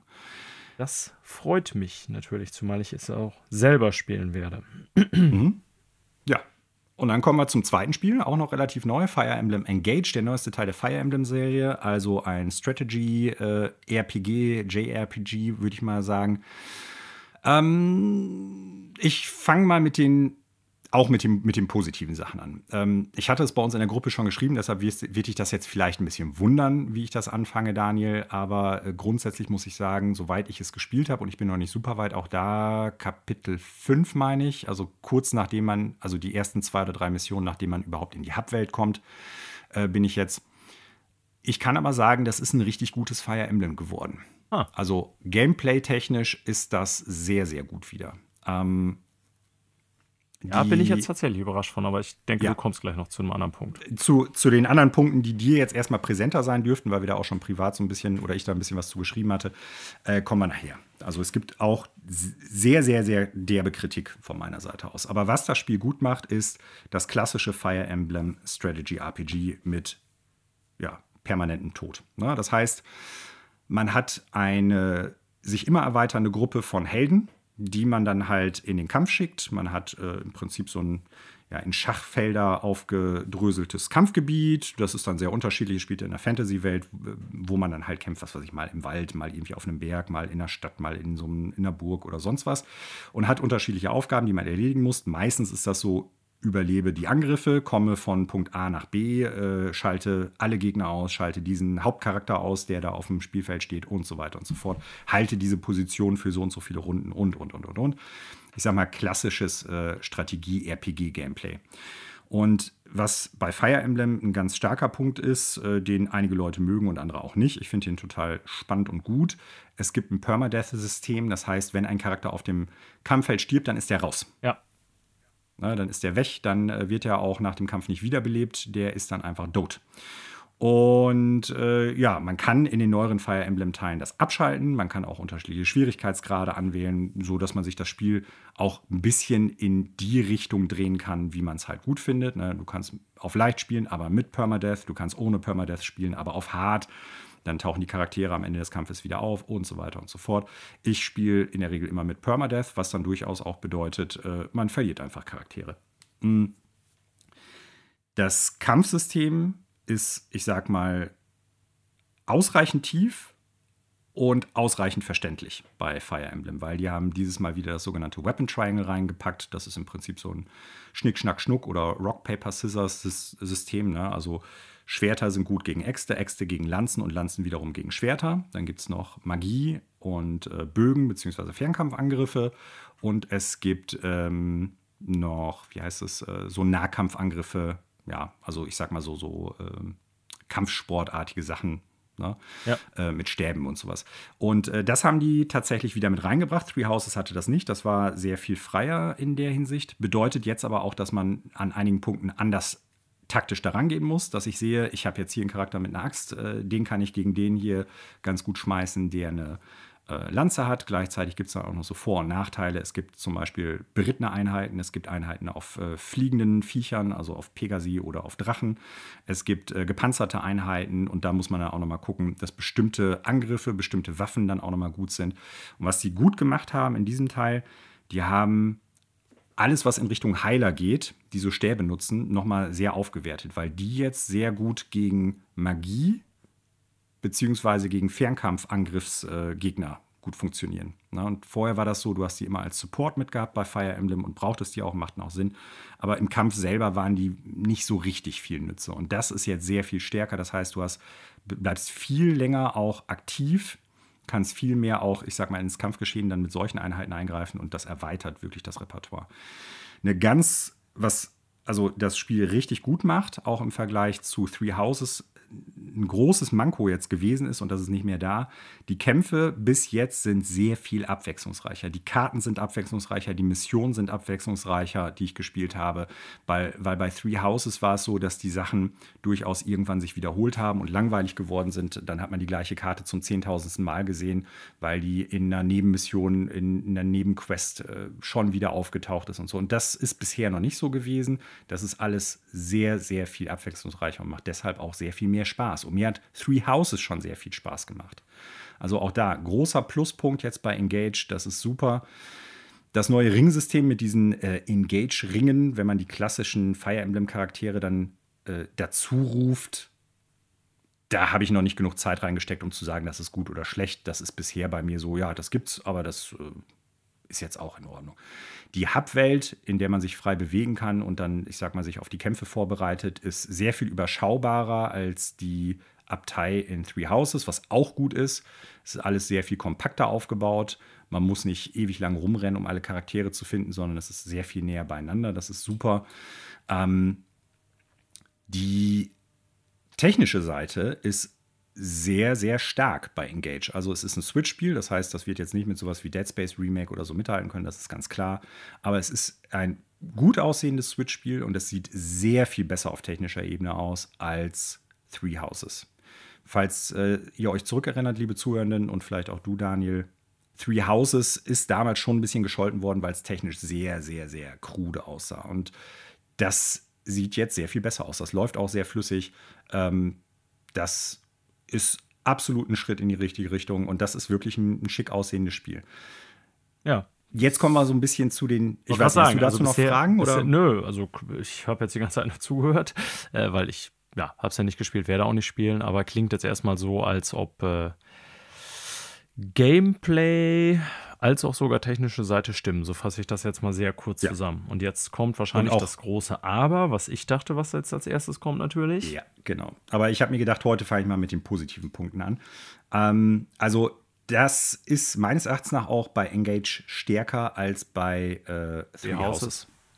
Ne? Also das würde ich jetzt, soweit ich gespielt habe. Das kann sein, dass ich das alles noch äh, revidieren muss, was ich da jetzt sage, wenn ich das durchgespielt habe. Ich glaube nicht, denn ich las ich da auch schon. Ich hoffe auch nicht, aber äh, das macht Engage absolut sehr viel besser als Three Houses und äh, macht da auch Sachen besser, die ich äh, bei Three Houses so ein bisschen kritisieren musste, selbst wenn ich sehr viel Spaß mit dem Spiel hatte.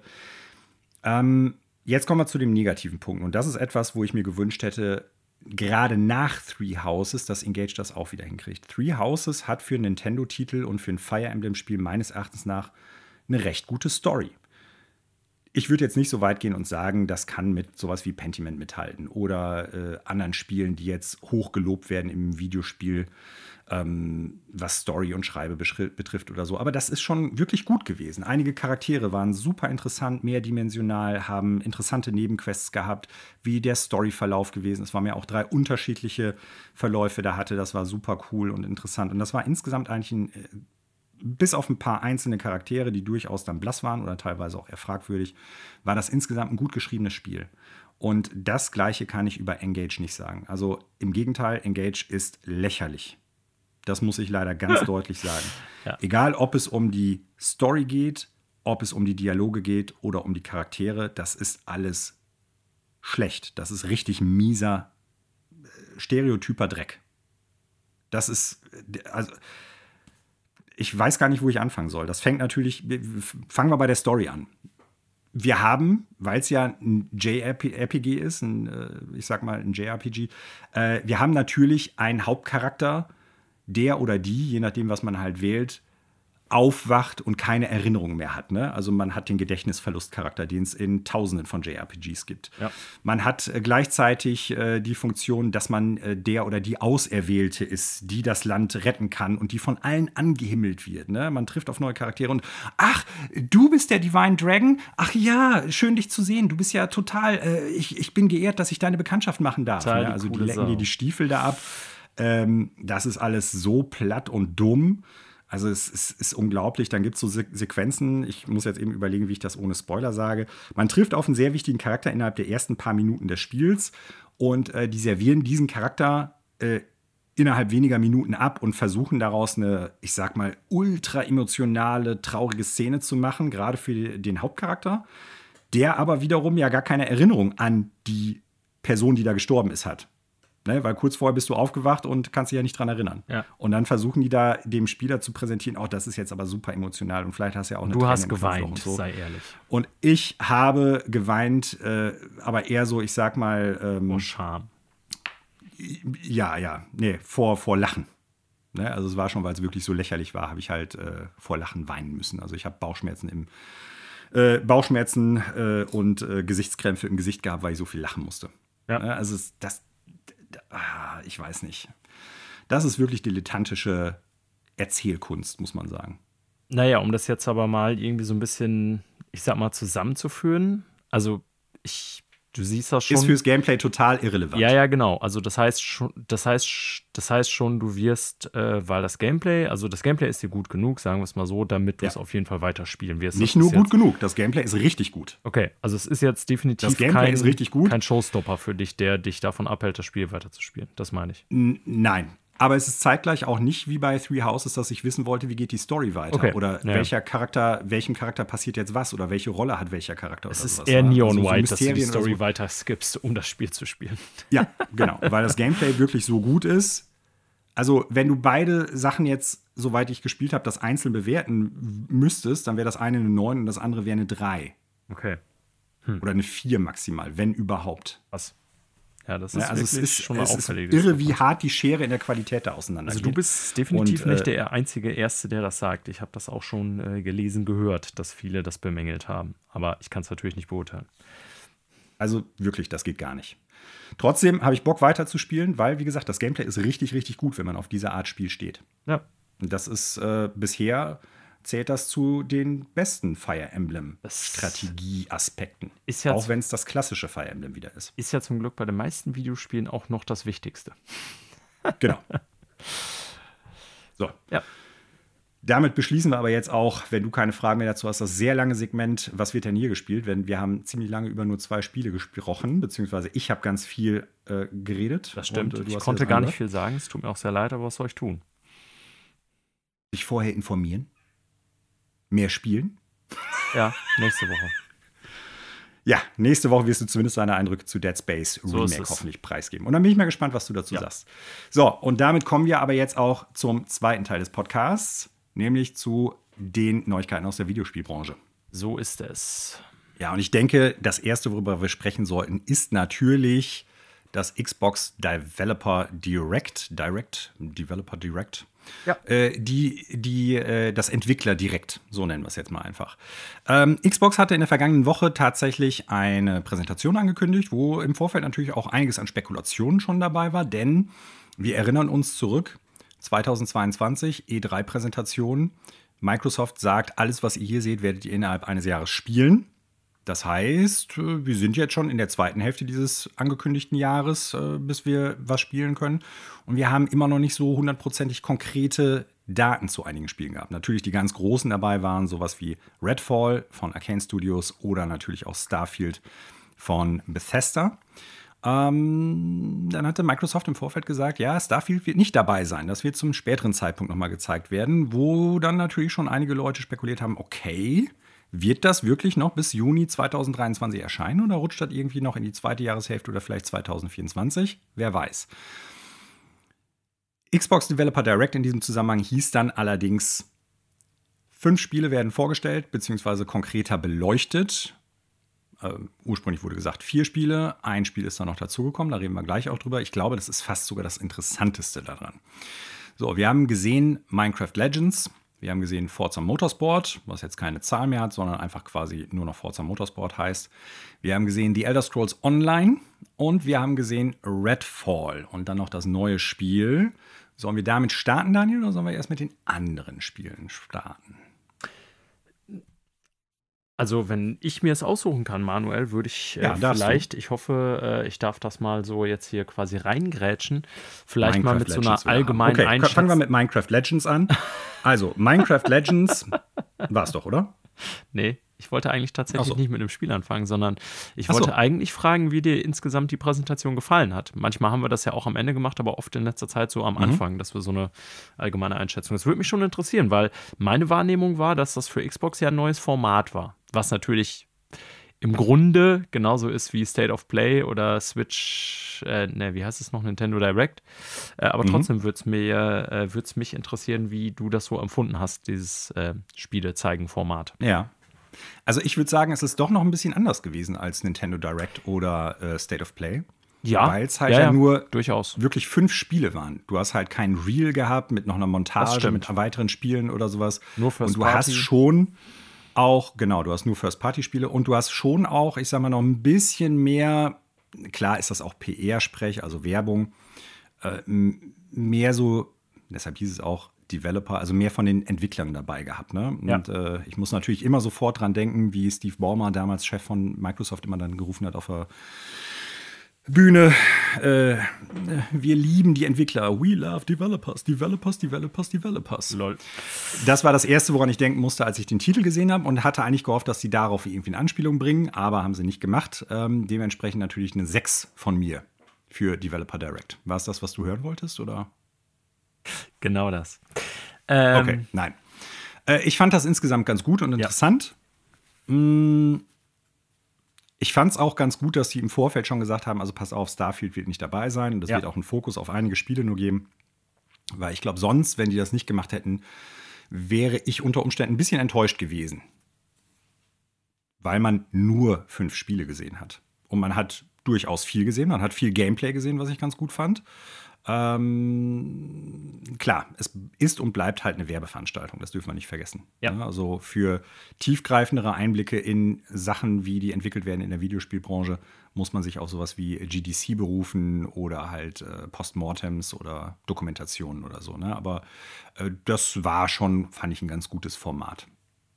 Finde ich auch. Deswegen wollte ich das so eben einmal kurz voranstellen. Mhm. Klar, wenn man jetzt, also ich habe es äh, erst im Nachhinein geguckt, zwar am selben Abend noch oder in derselben Nacht sozusagen. Ähm, mhm. weil ich zu dem Zeitpunkt noch nicht zu Hause war. Habe es dann zwei Stunden später quasi nachgeholt. Das war ja dann auch letztendlich 45 Minuten, äh, was für die Anzahl Spiele auch völlig okay war. Länger muss es halt auch ja. wirklich nicht sein.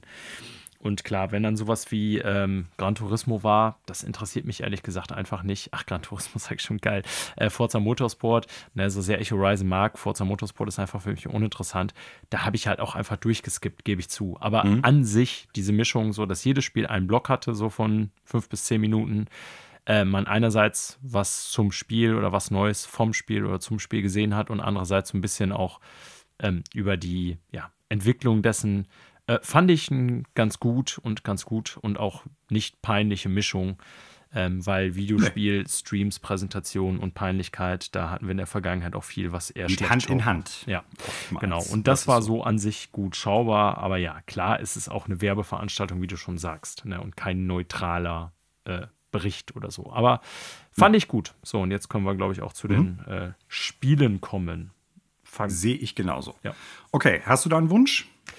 Ähm, naja, bei mir ist es so, ein Spiel interessiert mich sehr. Hm. Ein weiteres noch sehr begrenzt. Äh, drei gar nicht. Dann lass doch, lass die Spannung ein bisschen nach oben treiben, damit die Leute, ich sag mal, zunehmend wissen, von welchen Spielen wir reden. Dann lass doch mit den beiden oder mit den drei Spielen anfangen, die für uns jetzt vielleicht nicht so interessant sind, aber durchaus, glaube ich, keine schlechten Spiele jetzt unbedingt. Nee, das meine ich damit ja? nicht. Aber ich glaube, da sind wir relativ ähnlich aufgestellt. Ja.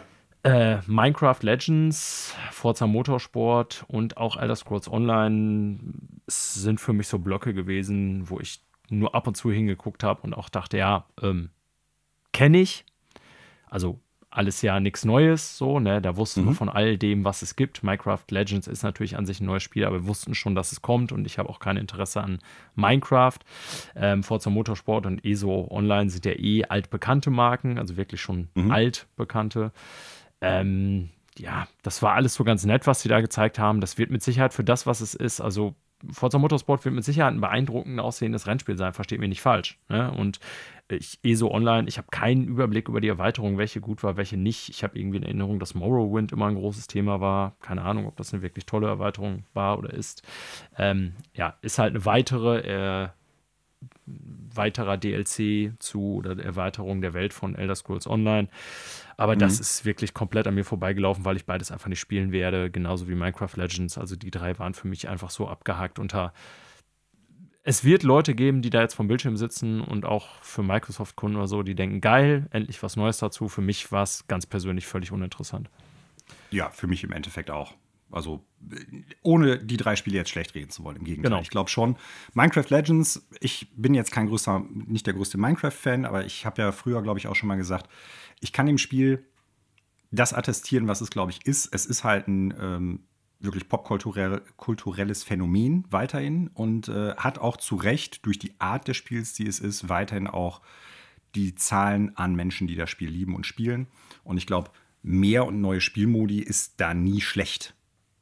So, ne? Neue Zugangsmöglichkeiten und Minecraft Legends bietet, was sie da ja auch gezeigt haben, zum Beispiel dann so einen neuen PvP-Modus, wo man dann so Basen aufbauen kann, die anderen äh, den Gegner angreift und sowas.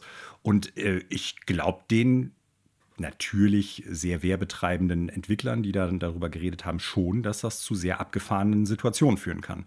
Gleichzeitig als Minecraft-Noob, äh, der nichts damit wirklich anfangen kann, stelle ich mir die Frage, wie läuft das denn? Weil in der Regel ist ja dieses Bauen und Craften und so ein ganz großer Aspekt und das gibt es da ja dann auch in dem PvP-Modus.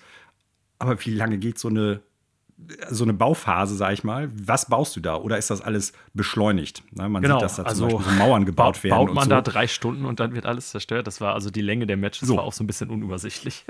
genau, das ja. war mir nicht ganz klar. Äh, das würde mich schon noch interessieren, einfach so, weil sonst wird das, glaube ich, ein abgefahrenes Multiplayer-Ding, wenn du dann da irgendwie so Matches spielst, die drei oder vier Stunden gehen. Dann äh, ja, hat das eher so fast schon Ausmaße wie bei Brettspielen, so Twilight Imperium oder sowas, ne? Ja, also wo man dann den ganzen Tag dachte ich auch. Also ich, aber gut. Ja, ich hm? bin ja auch überhaupt kein Minecraft-Spieler. Ich verstehe die Faszination des Spiels. Ich finde das mhm. auch auf eine gewisse Art sehr cool. Ähm, weil das eben natürlich einen sehr kreativen, individuell äh, ausbaubaren Aspekt und so hat. Ah ja, ein Baukasten ja. ist eigentlich. Und ich weiß auch, dass so innerhalb des normalen Minecraft PvP ähm, durchaus für einige Spieler eine große Rolle spielt und finde das insofern logisch, als dass hier so ein, ich sag mal, starker Fokus darauf gelegt wird. Kann ich alles nachvollziehen. Ähm, ich kann es halt nur nicht wirklich bewerten, wie gut das dann für Minecraft-Spieler geeignet ist oder ob das für die jetzt das ultimative Ding ist. Ähm, und für mich selber ist es halt tatsächlich nicht in interessant. Und ja, ich gebe dir recht, so ein paar Sachen sind auch im Stream unklar geblieben. ja. Ja, Forza äh, Motorsport also vielleicht noch eben ganz kurz dazu, äh, bevor wir darüber wegkommen. Äh, Minecraft Legends am 18. April soll es erscheinen. Forza oh ja. Motorsport hingegen kein konkretes Veröffentlichungsdatum gekriegt, aber dafür ist uns jetzt klar, wie unglaublich gut die Lackierungen auf den Autos sein werden, Daniel. Äh, ja. Daniel ist sprachlos, so gut werden sie sein. Ja, also klar, ist so Visual Porn bei Autospielen eine ganz große Sache. Ähm, ist mir scheißegal, kann ich anders nicht ausdrücken. ja, also das sieht wirklich alles sehr gut aus. Das kann man nicht anders sagen. Ne? Und es soll diesmal, wenn ich das richtig verstanden habe, auch tatsächlich nur für die Series-Konsolen kommen. Jetzt kann man natürlich dann sich darüber streiten, wie weit die Series S dann die Vision der Entwickler zurückhält oder so. Aber äh, zumindest ist die One aus der Gleichung raus. Und das ist ja schon mal nicht schlecht, weil es ja durchaus einige Konsolenspiele in den vergangenen zwei Jahren gab, die für beide Konsolengenerationen bei Xbox erschienen sind. Und ich denke, das wird gerade diesem Spiel, was so sehr auf ja, Optik ausgelegt ist, durchaus gut tun. Da stimme ich ähm, zu. Naja, wir gucken. Es soll irgendwann dieses Jahr erscheinen für die Series-Konsolen und für äh, Windows-PC. Da hätte aber, ich gedacht, dass sie ein Datum ähm, liefern, aber haben sie nicht. Hätte ich auch erwartet, ne? Weil auch das Spiel haben die vergangenes Jahr bei der E3, meine ich, gezeigt. Und äh, dementsprechend meine ich doch auch, da müsste es ja in diesen zwölf Monatszyklus fallen, dass die innerhalb von zwölf Monaten dann das Spiel auch raushauen. Eigentlich. Oder vertue ich mich und das ist an, einem, an anderer Stelle angekündigt worden, Daniel? Weißt du das noch? Nee, das weiß ich nicht mehr, aber das wäre auch so ein Ding gewesen, wo ich eigentlich sogar, als es kam auf dem Bildschirm, dachte, oha, ist da noch kein Datum bekannt, weil irgendwie so in meinem Kopf mm. war das schon so, irgendwie dachte ich, okay, ähm, das wissen wir doch bestimmt schon. Ich beachte die Serie jetzt nicht so besonders, wie ihr merkt. Aber nee, ich fand es komisch, dass sie das dann wieder gezeigt haben und trotzdem kein Datum. Aber nun gut, ich rechne mal mit so, ja, wenn ihr wirklich sagen, erste Jahreshälfte, dann müsste es ja eigentlich schon eher Juni sein, wenn es jetzt noch kein Datum hat. Ich weiß es nicht. Also wirkt ein bisschen komisch. Ich könnte mir auch gut vorstellen, dass in die zweite Jahreshälfte gepusht wird. Mhm. Ja, wirkt zumindest so, weil sonst hätte ich auch gedacht, also es muss dann ja nach Redfall kommen und zu dem Veröffentlichungsdatum von Redfall kommen wir gleich noch. Ja. Oder vorher und dann wäre es schon bald. Ja. Also viel Zeit ist da nicht mehr, deshalb höchstwahrscheinlich nicht mehr bis Juni, vermute ich. So, dann haben wir noch Elder Scrolls Online, die neue Erweiterung Necrom. Ähm, ja, ich habe das ähnlich wie du. Ich bin zwar durchaus Elder Scrolls Fan im Sinne von, ich pröttel gerne mal irgendwie 50 bis 100 Stunden über, was weiß ich, wie viele Wochen in der Welt rum, ohne dann die Hauptquest unter Umständen irgendwie abzuschließen. Aber es macht mir durchaus Spaß in den Bethesda-Spielen, weil man kann sich darüber streiten, wie viele Bugs da drin sind, was läuft, was nicht läuft, ähm, ob die Schreibe gut ist oder nicht. Aber mir macht tatsächlich die Welt jeweils immer Spaß. Und das, ich sage das auch ganz klar, da gibt es nichts Vergleichbares. Ja, das kann ich nicht ganz beurteilen, weil ich sowas wie Final Fantasy und so nicht spiele, aber äh, also MMO, RPG, ja. Ne? Aber Ach so, ja, auf, ich sage jetzt so Elder Scrolls als Serie, meine Ach so, ich. Ne? Okay. Ich meine jetzt nicht online. Ich sagte ja, ja gerade, okay. dass ich durchaus Elder Scrolls Fan bin, aber ja, nichts mit diesem Online-Ding ja. machen kann. Was ich schon irre finde, ähm, du, du hast ja auch gesehen, irgendwann haben sie ja gezeigt, die anderen Erweiterungen, die es gab, mit den größeren und kleineren Kampagnen, die auch neu dazugekommen sind. Und dann haben sie ja die Karte von äh, Tamriel, heißt glaube ich ja der Kontinent in Elder Scrolls, äh, gezeigt. Und wie viele einzelne Gebiete es mittlerweile schon gibt, die du da bereisen ja, kannst. Das, das heißt, die werden irgendwann den kompletten Kontinent dann haben. Das ist echt verrückt. Das ist auf jeden Fall krass. Und ich fand auch, dass das, was sie gezeigt haben, äh, ich habe ja irgendwann sogar vor Jahren mal in Elder ESO reingeschaut. Ich weiß gar nicht mehr, welche Erweiterung das war. Ähm, hatte ich damals gekauft für PS4, habe es dann aber auch wieder verkauft, irgendwie auf Scheibe. Ähm, mhm. Ich fand auch, dass es jetzt so heute, also es muss auf jeden Fall nochmal ein Update erhalten haben, auch wahrscheinlich für neue Konsolen, äh, sogar echt ziemlich schick aussah, was sie im Stream gezeigt haben. Weiß nicht, ob es die PC-Version war oder die Series X, bin ich mir jetzt gar nicht mehr sicher. Das weiß ich auch nicht. Ähm, aber ich finde, das sah grafisch durchaus ziemlich vorzeigbar aus, muss ich sagen, für so ein Mhm. Online-MMO. Aber ähm, ich werde da einfach nicht die Zeit investieren, das weiß ich Nein. ganz genau, ne, weil die, die Hürde einfach viel zu hoch ist. Ähm, das Gameplay war immer bei Elder Scrolls Serie auch so ein bisschen stumpf, finde ich. Ähnlich wie das bei The Witcher ist oder so. Also, das ist so, ne? Aber die Das Welt. Kampfsystem ist Genau, ja, Mhm. ist sehr simpel so. Äh, die Welt ist schon cool und beeindruckend und scheint auch bei ESO echt riesig zu sein. Ich glaube schon, wenn man da so als Multiplayer-Spieler drin ist, dass man sich da echt drin verlieren kann. Ne? Ich will das jetzt gar Mhm. nicht abwerten. Also ich glaube schon, dass das irgendwie so an sich ein gutes Online-Game für jemanden sein kann. Das Einzige, was mich bei der Sektion im Stream ein bisschen gestört hat, wie sehr, also das war so ein bisschen zu sehr Eigenwerbung im Sinne von, das war so der einzige Sektor, wo ich dachte, okay, das ist jetzt ein bisschen cringe, dass sie das die ganze Zeit anpreisen, wie mega geil das alles ist so. Und wo ich so gedacht habe, ja, ist eine neue Erweiterung zu ESO, wir haben es verstanden. Ähm, ihr müsst uns mit nicht, nicht mit noch mehr blumigen Worten erzählen, wie viele geile Erweiterungen es schon gibt und wie toll das alles ist mit anderen Spielern und so, weil jede, jede Situation, was sie so gezeigt haben und was der Typ da so erzählt hat, war irgendwie so Superlativ, Superlative davon, wie toll man mit seinen Freunden, was man alles machen kann und so. Ne? Also, ja. Aber gut, es ist halt eine Werbeveranstaltung. Ja, dann hatten wir so diese drei Spiele, die uns jetzt nur semi interessiert interessiert haben, haben. behaupte ich jetzt mal. Ähm, und dann kommen wir, wir machen das, das überraschende Ding machen wir ganz zum Schluss, genau. Dann gehen wir zu Redfall über. Ähm, Redfall, ich habe es ja schon gesagt, ist äh, definitiv eins meiner meist erwartetsten Spiele dieses Jahres. Ich habe total Bock drauf. Arcane, Blindkauf, bla bla bla, habe ich schon oft gesagt. Du sagtest auch, hast du durchaus Bock drauf. Und man hat so ein bisschen mehr jetzt, glaube ich, äh, versucht, von diesem Punkt wegzukommen, dass Leute, die jetzt nur die Trailer bisher gesehen haben, gedacht haben, okay, das ist ein Left 4 Dead-Klon. Ähm, die haben schon versucht, ganz viel darauf hinzuweisen, ja, das typische Arcane World Building ist da und wir haben äh, unterschiedliche Möglichkeiten, wie du an Situationen herangehen kannst. So ein bisschen dieses Immersive Sim-Ding ist drin und, und, und. Und du wirst es halt Singleplayer spielen können. Ja. Ich hatte den Eindruck, dass denen echt wichtig war, nochmal zu sagen, ey Leute, passt auf, das ist nicht nur ein Left 4 Dead-Klon.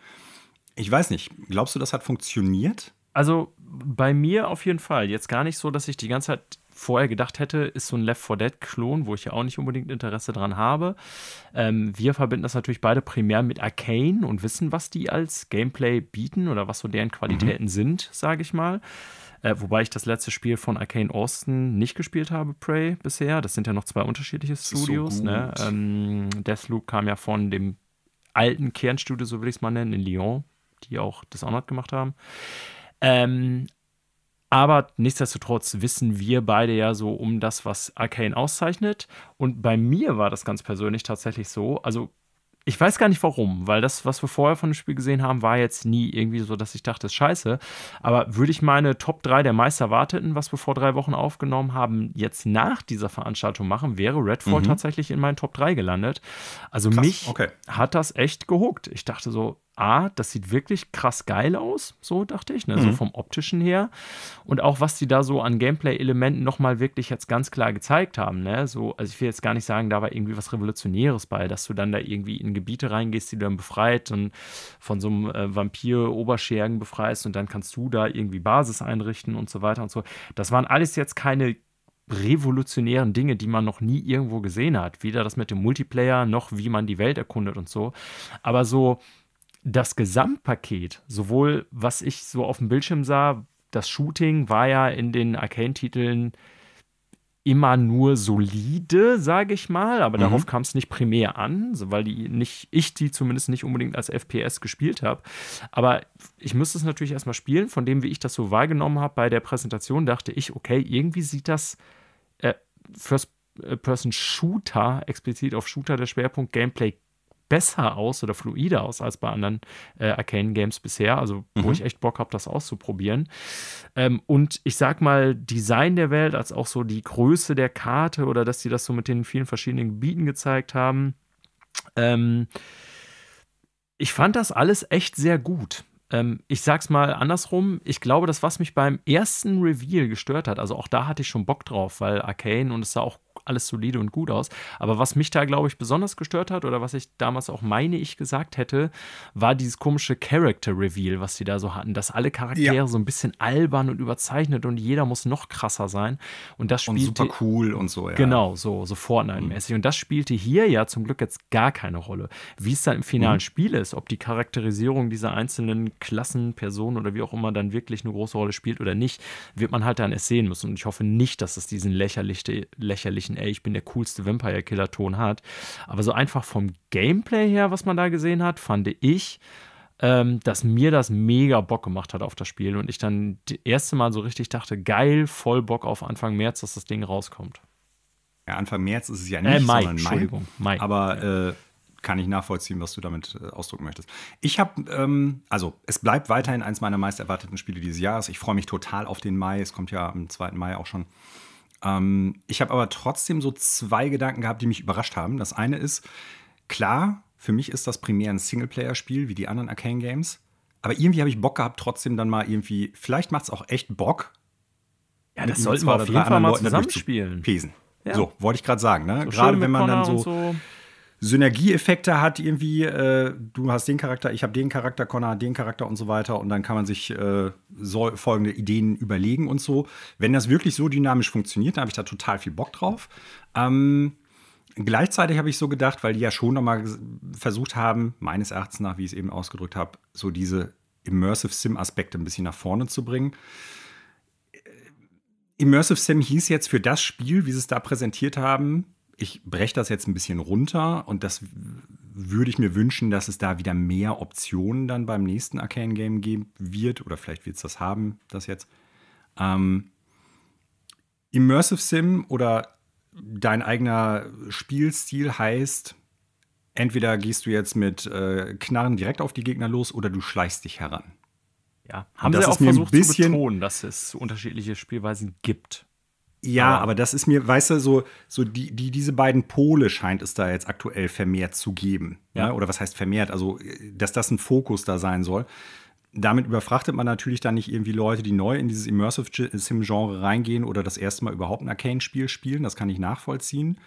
Ähm, aber irgendwie Immersive Sim für mich hieß früher noch viel, viel mehr als nur entweder schleiche ich mich an die Gegner ran oder ich baller komplett drauf. Und den Eindruck hatte ich ein bisschen, dass das ein großer Fokus davon ist. Weißt du, was ich meine? Habe ich, ja, habe ich so gar nicht drüber nachgedacht, aber gebe ich dir recht. Denn interessanterweise, wo du das so sagst, also Dishonored zum Beispiel, habe ich nämlich auch nie so gespielt. Dishonored war bei mir nie so äh, nur Schleichen, Stealth-Kills oder nie ballern. Also bei mir war so Arcane-Spiele immer auch so eine Mischung von beiden, auch Deathloop, mhm. ne, dass ich so ja. in verschiedenen Situationen die unterschiedlichen Möglichkeiten nutze. Und ich verstehe schon, was du meinst, dass das jetzt so ein A-B-Pol quasi bietet. Das wäre ein bisschen schade, das stimmt. Ja, so, ne? Also ich glaube schon auch da, dass du durchaus unterscheiden kannst, äh, auf die Gegner, da schleichen wir uns jetzt dran vorbei oder lassen die links liegen oder wir schleichen uns an und meucheln die oder äh, bei, bei den nächsten Gegnern, die wir treffen, da ballern wir jetzt drauf oder so. Ich glaube schon, dass du da dich nicht nur festlegst. Ja. So, ne? Das hast du ja eigentlich sogar auch bei Dishonored nicht mal gehabt, obwohl es ja dieses Karma-System hatte, dass wenn du was, ja, wenn du jemanden getötet hast, dann ging es ja sofort in die negative ja. äh, Schiene. Mhm. Ich glaube, das wird schon noch flexibel genug sein bei dem Spiel. Aber ja, so ein paar so. andere Sachen, wie du, wie du Missionen zum Beispiel erledigen kannst oder sowas. Ne? Also da würde ich mir wünschen, dass gerade die Großmeister des Immersive Sim hingehen und sagen, also da hast du noch viel mehr Möglichkeiten als Schleichen oder Kämpfen. So, ja. Und ja. heutzutage Immersive Sim heißt oft leider Schleichen, Kämpfen oder Kampf umgehen, indem man irgendwie, einen, ich sag jetzt mal, einen Charisma-Wert, einen Sprechwert oder so auf einer gewissen Höhe hat, ja. einen Skillcheck macht und dann brauchst du halt gegen den Charakter gar nicht kämpfen. Ne, und da müsste es mehr Möglichkeiten noch geben. Und zwar mehr Möglichkeiten im Sinne von alternativen Gameplay. Ja. Aber ja. trotzdem, das Spiel, ich habe Bock drauf. Ich glaube, das wird auch ein richtig, richtig gutes Game und ich freue mich total. Ja. Also ich glaube auch, ne, ich habe auch super hart Bock drauf. Es hat Fallstricke. Ähm, ich vertraue einerseits Arcane total, aber so. Mhm fängt beim Multiplayer, also wie sehr kann ich es wirklich auch Singleplayer spielen, das will ich schon auf jeden Fall so haben. Das ist irgendwie nicht mit Login to Servers und so, da habe ich keinen Bock drauf. Äh, wenn es so eine Option bietet, äh, Koop zu machen, super, aber ähm, es bietet. Soll komplett Singleplayer spielbar ne, sein. Hoffe ich, ja, haben sie da nochmal versucht zu betonen. Aber ne, ich hoffe, dass da dann irgendwie kein Online-Game-Scheiß reinkommt, sondern wirklich einfach nur, dass das komplette Spiel ist, was man auch mit mehreren spielen kann. Ähm, da geht es bei vielen Sachen los. Balancing, die unterschiedlichen Charaktere. Wie ist das, wenn ich im Multiplayer spiele? Äh, bin ich dann als der eine Charakter völlig überflüssig und so? Also, da sind ganz viele äh, potenzielle Fallstricke drin. Mhm. Ähm, Gerade was den Mehrspieleraspekt angeht. Und ich hoffe einfach, dass Erkennen das hinkriegen. Schlauer werden wir dann aber erst natürlich so richtig im Mai sein. Genau. So, und jetzt kommen wir zum letzten Spiel. Was eine absolute Überraschung war, auf mehreren Ebenen, muss ja. ich ganz ehrlich sagen. Und zwar haben wir das neue Spiel von äh, Tango, Tango Gameworks gesehen, die zuletzt Ghostwire Tokyo und vorher natürlich Evil Within 1 und 2 gemacht haben. Das Studio von äh, Shinji Mikami. Und äh, ja, es ist was komplett anderes geworden, würde ich jetzt mal behaupten, als zumindest ich gedacht habe. Es gab ein, Fall. zwei Tage vorher das Gerücht, dass man das neue Tango Gameworks äh, Spiel jetzt in der Developer Direct sehen könnte. Ja. Und ähm, es ist wirklich sehr, sehr anders als die Spiele vorher, denn es hat gar nichts mehr mit, ich sag mal, äh, Grusel, Atmosphäre, Horror oder sonst irgendwie was zu tun. Es ist ein viel actionlastigeres Spiel als die äh, beiden vorgenannten Titel, Ghostwire Tokyo und äh, Evil Within. Und es sieht eher aus, muss ich ganz ehrlich sagen, äh, wie eine Mischung aus Jet Set Radio, vielleicht Sunset Overdrive, äh, Sunset Overdrive und äh, Rhythm Heaven, beziehungsweise Rhythm Tengoku. Und äh, das Spiel heißt Hi-Fi Rush. Ja. Und ist im Endeffekt ein Third-Person-Action-Spiel, sage ich mal im weitesten Sinne, in einer Welt, in einer ja, Cell-Shading- Comic-Welt, die so ein bisschen wie eine Mischung aus, wie du schon sagtest, äh, Sunset Overdrive oder halt Jet Set Radio aussieht. Und äh, der Kniff bei diesem mehr oder weniger Character-Action-Gameplay ist, dass man das Ganze im Rhythmus zur Musik macht. Ja. Was eigentlich ein total simples Spielkonzept ist, wo ich mich aber nicht daran erinnern könnte, dass es das in dieser Art und Weise schon mal so gegeben hat. Also klar gab es Spiele, die auf rhythmusbasierte Ingaben, äh, Eingaben am Controller irgendwie äh, darauf gebaut haben. Ne? Also nicht, nicht nur die ganzen Rhythmusspiele, sondern auch sowas wie zum Beispiel äh, Metal Hellsinger oder so. Das ist ja durchaus drin. Aber äh, das sah echt cool aus, muss ich sagen.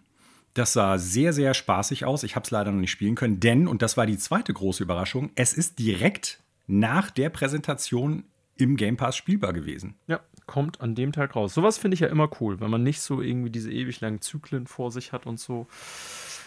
Also ein Shadow Drop, wie man so schön sagt, ja. von einem richtig großen Spiel. Ja, also ist bei Tango Gameworks so far, finde ich, der Vibe so ein Side-Project, ne? Ähm, der, wie heißt der Typ noch, der damals. John Johannes. Der ähm, hat Evil Within 2, glaube ich, gemacht. Genau. Ähm, ne, ich meinte jetzt aber den, den, den, ich weiß nicht, ob das der Tango Gameworks Studio Head Shinji Mikami. Ist. Genau, Mikami, mhm. der ja, mhm. ja eigentlich die Legende des Studios ist quasi, oder das ja. Studio auch, glaube ich, gegründet Resident hat. Evil. Ne? Resident Capcom Evil äh, genau. äh, Lorbeeren mit ihnen geschmückt. Ähm, ich habe Evil Within, Within 1 gespielt, zwar jetzt nicht mehr. Ich fand das damals ganz solide, aber natürlich alles ganz andere Art Spiel. Und es hatte ja schon so, war auch irgendwie ganz sympathisch so, dass sie das so gezeigt haben. Ja, so es ist das Nebenprojekt. Alles natürlich so ein bisschen auf witzig und ironisch mhm. gemacht ne? und ist nicht ganz so horrorhaft oder wie hat das ausgedrückt. Ähm, also ich fand es deswegen cool, weil es halt äh, wirklich so erstmal von der Produktion durchaus aussieht wie A, was was Besonderes ist, dennoch hochwertig genau. produziert. Ähm, ja. Also über den optischen Stil kann man sich jetzt streiten, dieses Cell-Shading-Ding, aber an sich finde ich, sieht das erstmal, wie gesagt, selbstständig oder eigenständig aus und aber ja. dennoch von einer hohen Qualität. Und natürlich das ganz große Ding, dass es genau an dem Tag voll äh, spielbar raus ist. Ähm, das fand ich sehr cool. So von meinem ganz persönlichen Interesse muss ich sagen, also ich habe im Moment keinen Game Pass, weiß auch nicht, wann ich mir das zum nächsten Mal holen werde. Vielleicht, wenn irgendwann ein relevantes Xbox-Game für mich rauskommt, dann ja. Dann werde ich das auch vielleicht mal auschecken. Aber bei mir ist Game Pass ja immer nur so, wenn da was rauskommt. Oder mhm. wenn, ich sag mal, genug Titel in äh, Gänze beisammen sind, dass ich sage, okay, das lohnt sich jetzt mal wieder für zwei Monate. Ähm, dann werde ich es mal auschecken, aber das ist jetzt aufgrund der Art des Spiels, was es ist, so ein Rhythm-Action-Game, nichts, wo ich gedacht habe, geil, ich lade mir das jetzt runter. Ähm, aber für alle, die Game Pass sowieso haben, würde ich eine klare Empfehlung ausgeben, einfach das jetzt mal auszuschenken, weil es sind jetzt ja. noch nicht viele Scores drin. Ich habe jetzt mal just aktuell geguckt bei Metascore. Es sind erst irgendwie, weil das kam natürlich auch erst raus an dem Tag, ohne irgendwie vorher ja. Copies rauszugeben. Äh, aber die bisher wenigen Reviews sind durchweg positiv, sowohl was Nutzer als auch äh, Critic-Reviews angeht.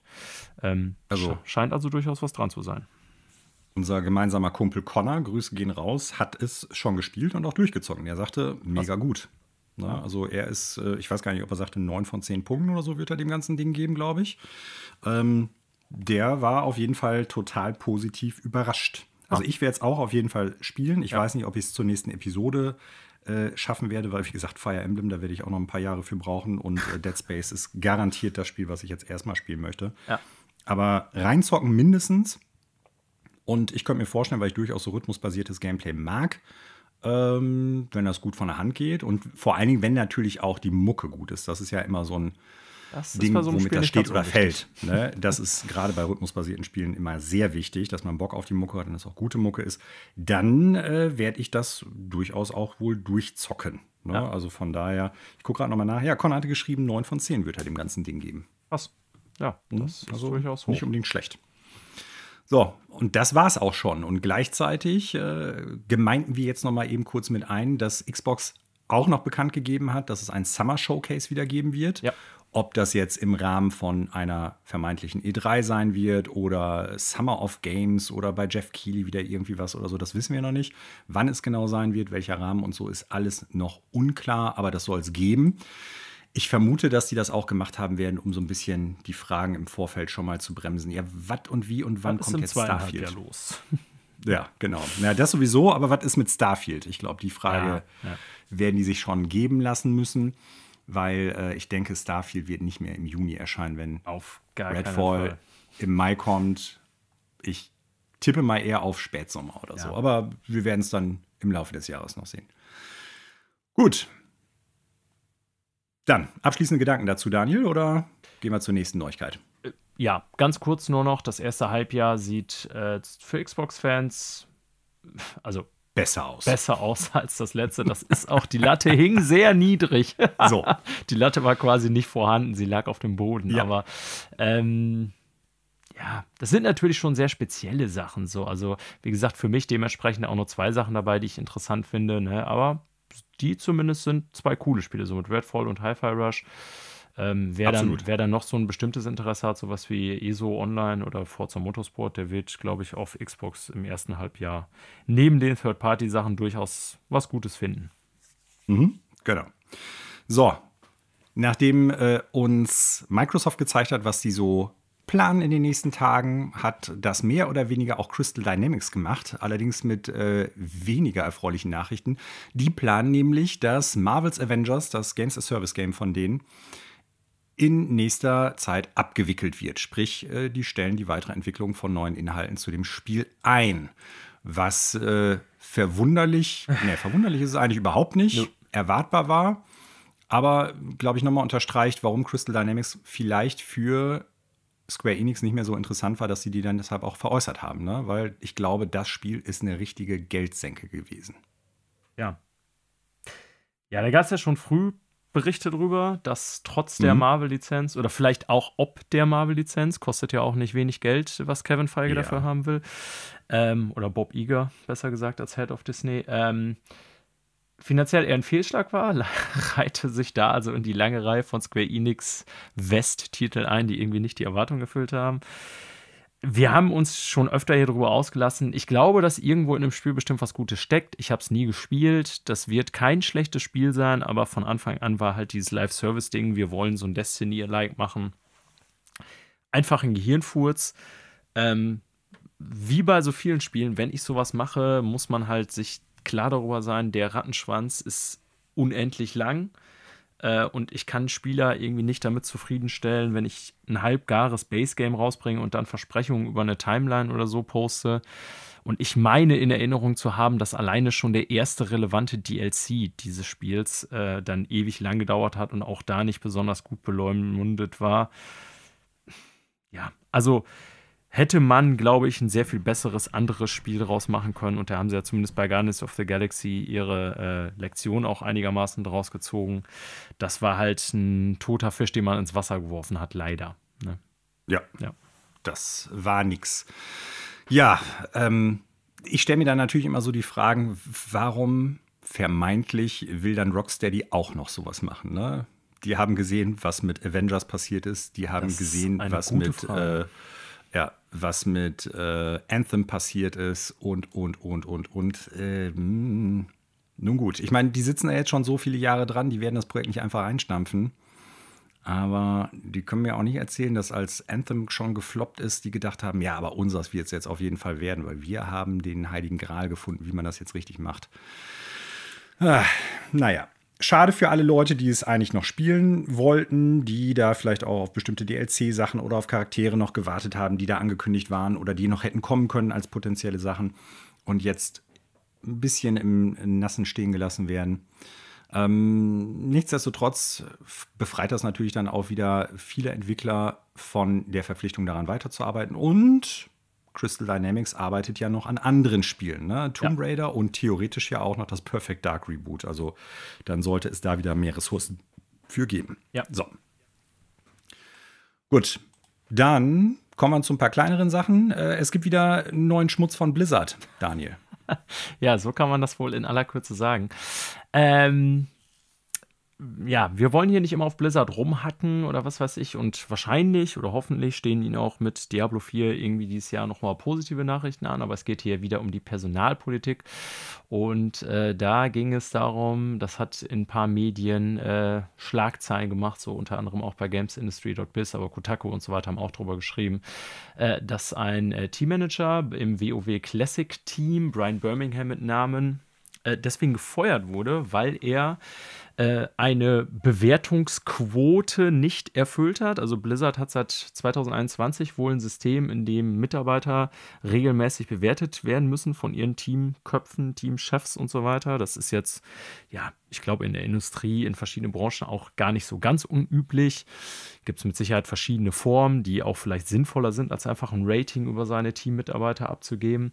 Das Interessante an dieser Meldung ist, ähm, er hat ein Quorum nicht erfüllt. Äh, also die haben das, so liest es sich hier in dem Artikel, in verschiedene Stufen quasi eingeteilt, die Wertung. Ne? Also von irgendwie total toll bis äh, developing, also äh, entwicklungsfähig oder so will ich es vielleicht mal übersetzen im Ausbaufähig. Deutschen. Ausbaufähig.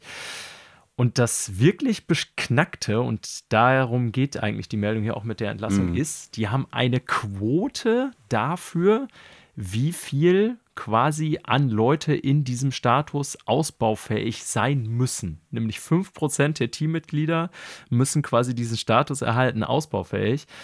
Und äh, das hatte äh, Birmingham in seinem Team schlicht nicht erfüllt. Und er hat sich dagegen gewertet, äh, gewehrt, ganz konkret wohl eine Mitarbeiterin abzuwerten auf diesen Status, nur um diese Quote zu erfüllen, weil er gesagt hat, das System ist doch broken, wenn ich jetzt eine Mitarbeiterin, die nicht schlecht ist, auf schlechtester Stufe, also ausbaufähig, äh, abwerten muss in ihrer Beurteilung, äh, nur weil ich eine 5%-Quote erreichen muss in meinem Team von Leuten, bei denen der ausbaufähig steht, damit ihr potenziell irgendwann mal irgendwie da Personal abbauen könnt oder so. Mhm. Und äh, daraufhin, äh, ja, ist er äh, gegangen mit unblumigen Worten oder umgegangen worden, hat sich nachher auch auf Twitter noch darüber geäußert, dass er das System halt äh, bescheuert findet und dazu steht, dass er scheiße findet. Und äh, ich kann ihm da nur zustimmen. Und das mag ja. jetzt irgendwie nicht der größte Sturm im Wasserglas sein, den wir bei Blizzard erlebt haben die letzten Jahre, aber schon so bei mir, wo ich so denke, ah, also keine Ahnung, Ihr habt jetzt so viele Jahre von Wie Skandalen niedrig. hinter euch. Könnt ihr ja. da euch nicht irgendwas überlegen, was weniger offensiv dumm ist, als Mitarbeiter so zu behandeln. Also ja, das sind halt so Sachen, die verstehe ich einfach nicht. Ich kenne mich mit Personalmanagement nicht aus. Vielleicht ist das in Unternehmen gerade in Nordamerika völlig normal, sowas zu machen, aber für mich wirkt das halt wirklich idiotisch. Ja, abgehakt. Schäbig. Ja. Aber gut, Blizzard halt, ne? Okay.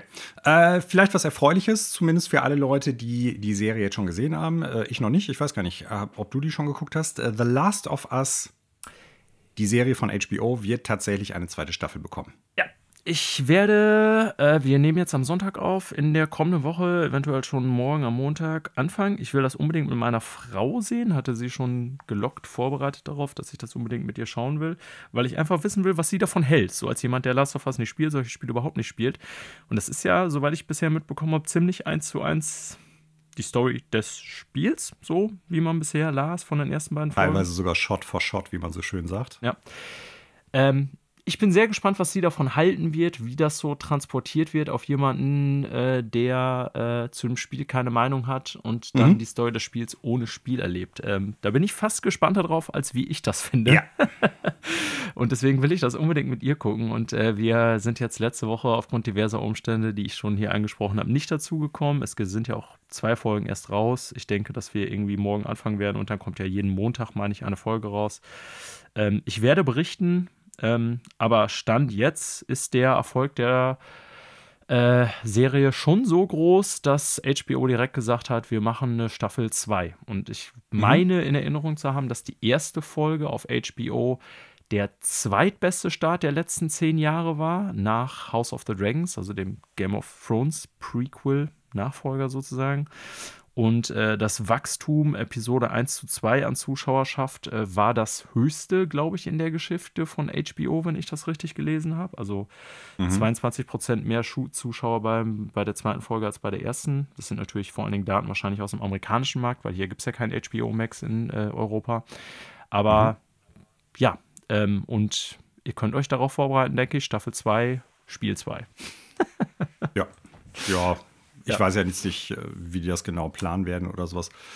Ähm, wobei, ich bin mir nicht sicher, ob die das so machen werden, Daniel, weil äh, kleiner Spoiler für Part 2 von Last of Us. Da liegen ja schon ein paar Jahre zwischen, ne? Ja, definitiv, das stimmt. Also, also ob sie das dann so angehen werden, wir werden es ja. sehen. Also oder ob man die Zwischengeschichte irgendwie noch ein bisschen, also was dazwischen kommt, oder eine andere Geschichte in dem Universum einfach. Da gibt es ja viele Möglichkeiten. Ja.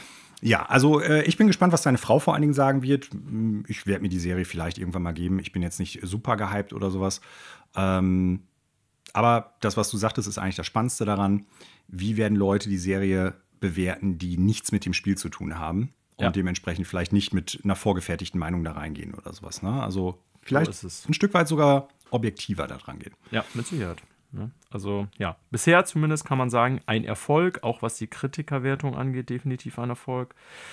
Ähm, daher zweite Staffel incoming. Ja, so. Dann äh, auch eine mehr oder weniger erfreuliche Nachricht. Äh, die Macher von Desperados 3 haben ein neues Spiel angekündigt: Shadow Gambit The Cursed Crew für PS5. Genau. Und äh, hilf mir noch mal eben auf den Sprung. Ich meine, ähm, kommen die nicht aus Deutschland sogar? Ja, Mimimi. Und Mimimi deswegen ähm, genau. will ich das hier auch unbedingt noch mal mhm. äh, ausschauten. Also einerseits ist es wirklich deswegen, ich sag mal, eine relevante News hier, weil die ohne irgendwie Kontext eines Streams oder E3 oder Sony State of Play oder so jetzt im Verlauf der Woche ihr neues Spiel angekündigt haben. Ne? Also ähm, das gab es bisher nicht zu sehen und sie haben sowohl äh, Reveal-Trailer als auch gleich einen längeren Gameplay-Trailer rausgehauen, was ich auch immer nett finde, wo die dann wirklich nochmal so die Mechanismen des Spiels zeigen. Und die sind natürlich Mimimi durch ihre letzten Spiele Shadow Tactics und Desperados ähm, sehr auf dieses spezifische Genre Stealth Tactics, so will ich es, glaube ich, mal nennen, ähm, spezifiziert. Ähm, was ich ja eigentlich immer ganz gut finde, so wenn irgendwie Studios ihre Expertise haben, da weiß man immer ziemlich genau, was man da so kriegt oder was man da zu erwarten hat und kann auch da meistens davon ausgehen, das ist halt eine bestimmte Qualität, wie jetzt zum Beispiel bei Midnight Suns und äh, wie heißt es ein Studio noch vor Access oder so? Eraxis. Mhm. Genau. Und ja, Mimimi äh, möchte ich natürlich auch deswegen nochmal äh, ausschauten, weil äh, ein guter Freund von mir, der Flo, der auch in unserem Destiny-Clan ist, tatsächlich da arbeitet.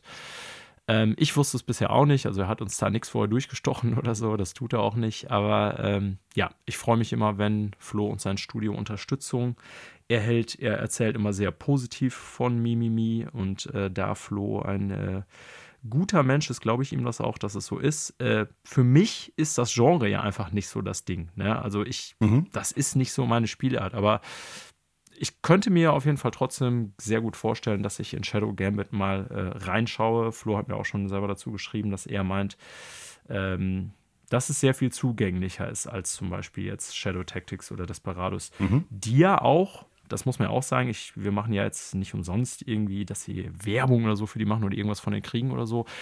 Ähm, es sind ja durchaus Spiele, von denen Notiz genommen wurde in dem Genre. Also die sind gut bewertet, wenn man die sich so bei hm, Metacritic mm. oder Steam anguckt. Ne? Also ist jetzt nicht so, als wären das irgendwie Rohrkrepierer gewesen, ganz im Gegenteil. Ja, das äh, sollte man so nochmal unterstreichen. Aber gut, dass du das nochmal, dass du darauf hinweist, so, dass es da auch persönliche Verknüpfungen zumindest bei dir gibt. Ja. Aber nichtsdestotrotz hat das ja nichts damit zu tun, warum wir jetzt darüber berichten. Sondern auf der einen war eine Seite. Neuankündigung, ja. Genau, eine gute Neuankündigung. Äh, Desperados 3 ist ja auch gut bewertet worden. Von, dem, von der Warte aus äh, macht es auch Sinn, darüber zu sprechen. Und darüber hinaus einfach auch nochmal interessant. Die Videospielschaffenden Szene in Deutschland ist ja, glaube ich, jetzt nicht unbedingt vergleichbar mit äh, Japan oder äh, Amerika, teilweise auch Kanada oder ich sag mal jetzt so äh, Vereinigtes Königreich im Sinne von, dass da jetzt so die absoluten Überstudios sind, die jedem weltweit, der Video spielt oder die Video spielt, ein Begriff sind. Ähm, von daher finde ich das immer noch mal ganz gut, da auch so einen Fokus drauf zu legen, wenn hier ein kleineres Spiel, ein kleineres Studio was ankündigt. Ja. Gut.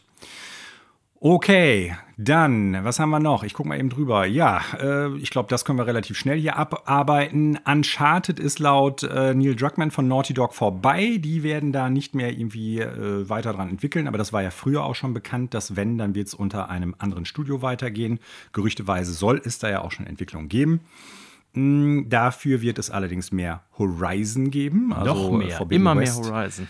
Ja, äh, der Horizont ist unendlich, Daniel. Ja. Ne? Also äh, nach Forbidden West, nach äh, Zero Dawn und nach Call of the Mountain wird es scheinbar noch mehr geben, denn äh, Guerrilla Studios äh, bekommen jetzt auch noch Unterstützung von Gobo, einem Studio, das äh, ja als Unterstützerstudio in den vergangenen Jahren von sich reden gemacht hat und die werden weiter auch mithelfen, bei, dem Horizon, bei der Horizon-Marke zu entwickeln.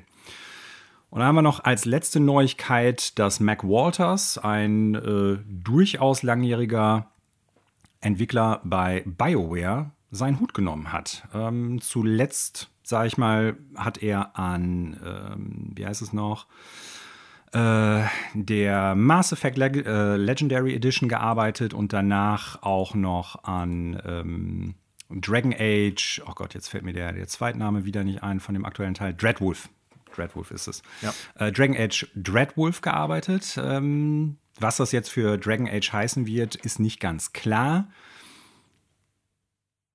viele Leute, sage ich mal, im Internet, die versuchen das natürlich sofort wieder auf so eine Schiene zu packen. Ja, alles klar, das kann ja nichts werden, weil wenn da jetzt schon so hochrangige Leute wie Mac Walters gehen, dann äh, es das. Ne? Also ich sag, ich, ähm, ich bin jetzt nicht so der Bioware-Experte, aber wir haben ja schon öfters mal gesprochen, die, ich sag mal, alte Garde und die ganzen Leads von denen weg. sind doch jetzt im Grunde fast alle weg, oder? Also ja. Ja, ja ich meine, du hast so, so Leute wie Casey Hudson, die gehen und dann fünf Jahre später wieder reinkommen und dann wieder gehen. Ne? Ja. Also äh, um Anthem herum, das ist so. Aber wenn man mal jetzt guckt, so, ähm, da sind von den alten Leuten, die man jetzt noch aus den Anfangszeiten von Mass Effect und auch von Dragon Age und vielleicht Jade Empire oder so kennt, da ist nicht mehr so viel von da. Das stimmt. Ne? Ja. Was nicht heißen muss, dass die Spiele, die die jetzt in Zukunft äh, entwickeln, ne? also Dragon Age und auch das nächste Mass Effect, deshalb automatisch schlecht werden werden. Nee, vielleicht braucht es dann Aber irgendwann sogar mal einen Wandel, nachdem so die letzten Projekte eher vielleicht. gescheitert sind. Ne? Muss man ja auch vielleicht. sagen. Vielleicht, so sieht es aus. Ne? Ja. Naja, nach 19 Jahren ist der Schluss. Äh, er ist nicht mehr mit dabei und äh, es ist auch noch nicht ganz klar, wenn ich das jetzt richtig sehe, wo er weitermachen wird, ob er überhaupt in der Branche weitermacht mal abwarten. Vielleicht wird ja auch der von irgendeinem größeren chinesischen Investor irgendwie in ein neues Studio gesteckt. Ja. Daniel sagt auch dazu nichts mehr. Ja. So, Daniel. Und wir schnuppern noch mal kurz in die Gerüchteküche. Du hast hier nämlich noch was ausgepackt. FC7 und externer MP-Titel. Ich vermute, dass es sich um Far Cry handeln dürfte. So ist es. Mal wieder äh, Tom Henderson, aber auch nicht nur er tatsächlich, aber unter anderem äh, über Insider Gaming berichteten äh, vergangene Warte, Woche, äh, dass ja. Ubisoft wird ein neues Far Cry machen? Ja, Quatsch. Manuel, ne? Unfassbar. Es wird ein Far Cry 7 geben. Ja, das, also in Entwicklung, Far Cry 7.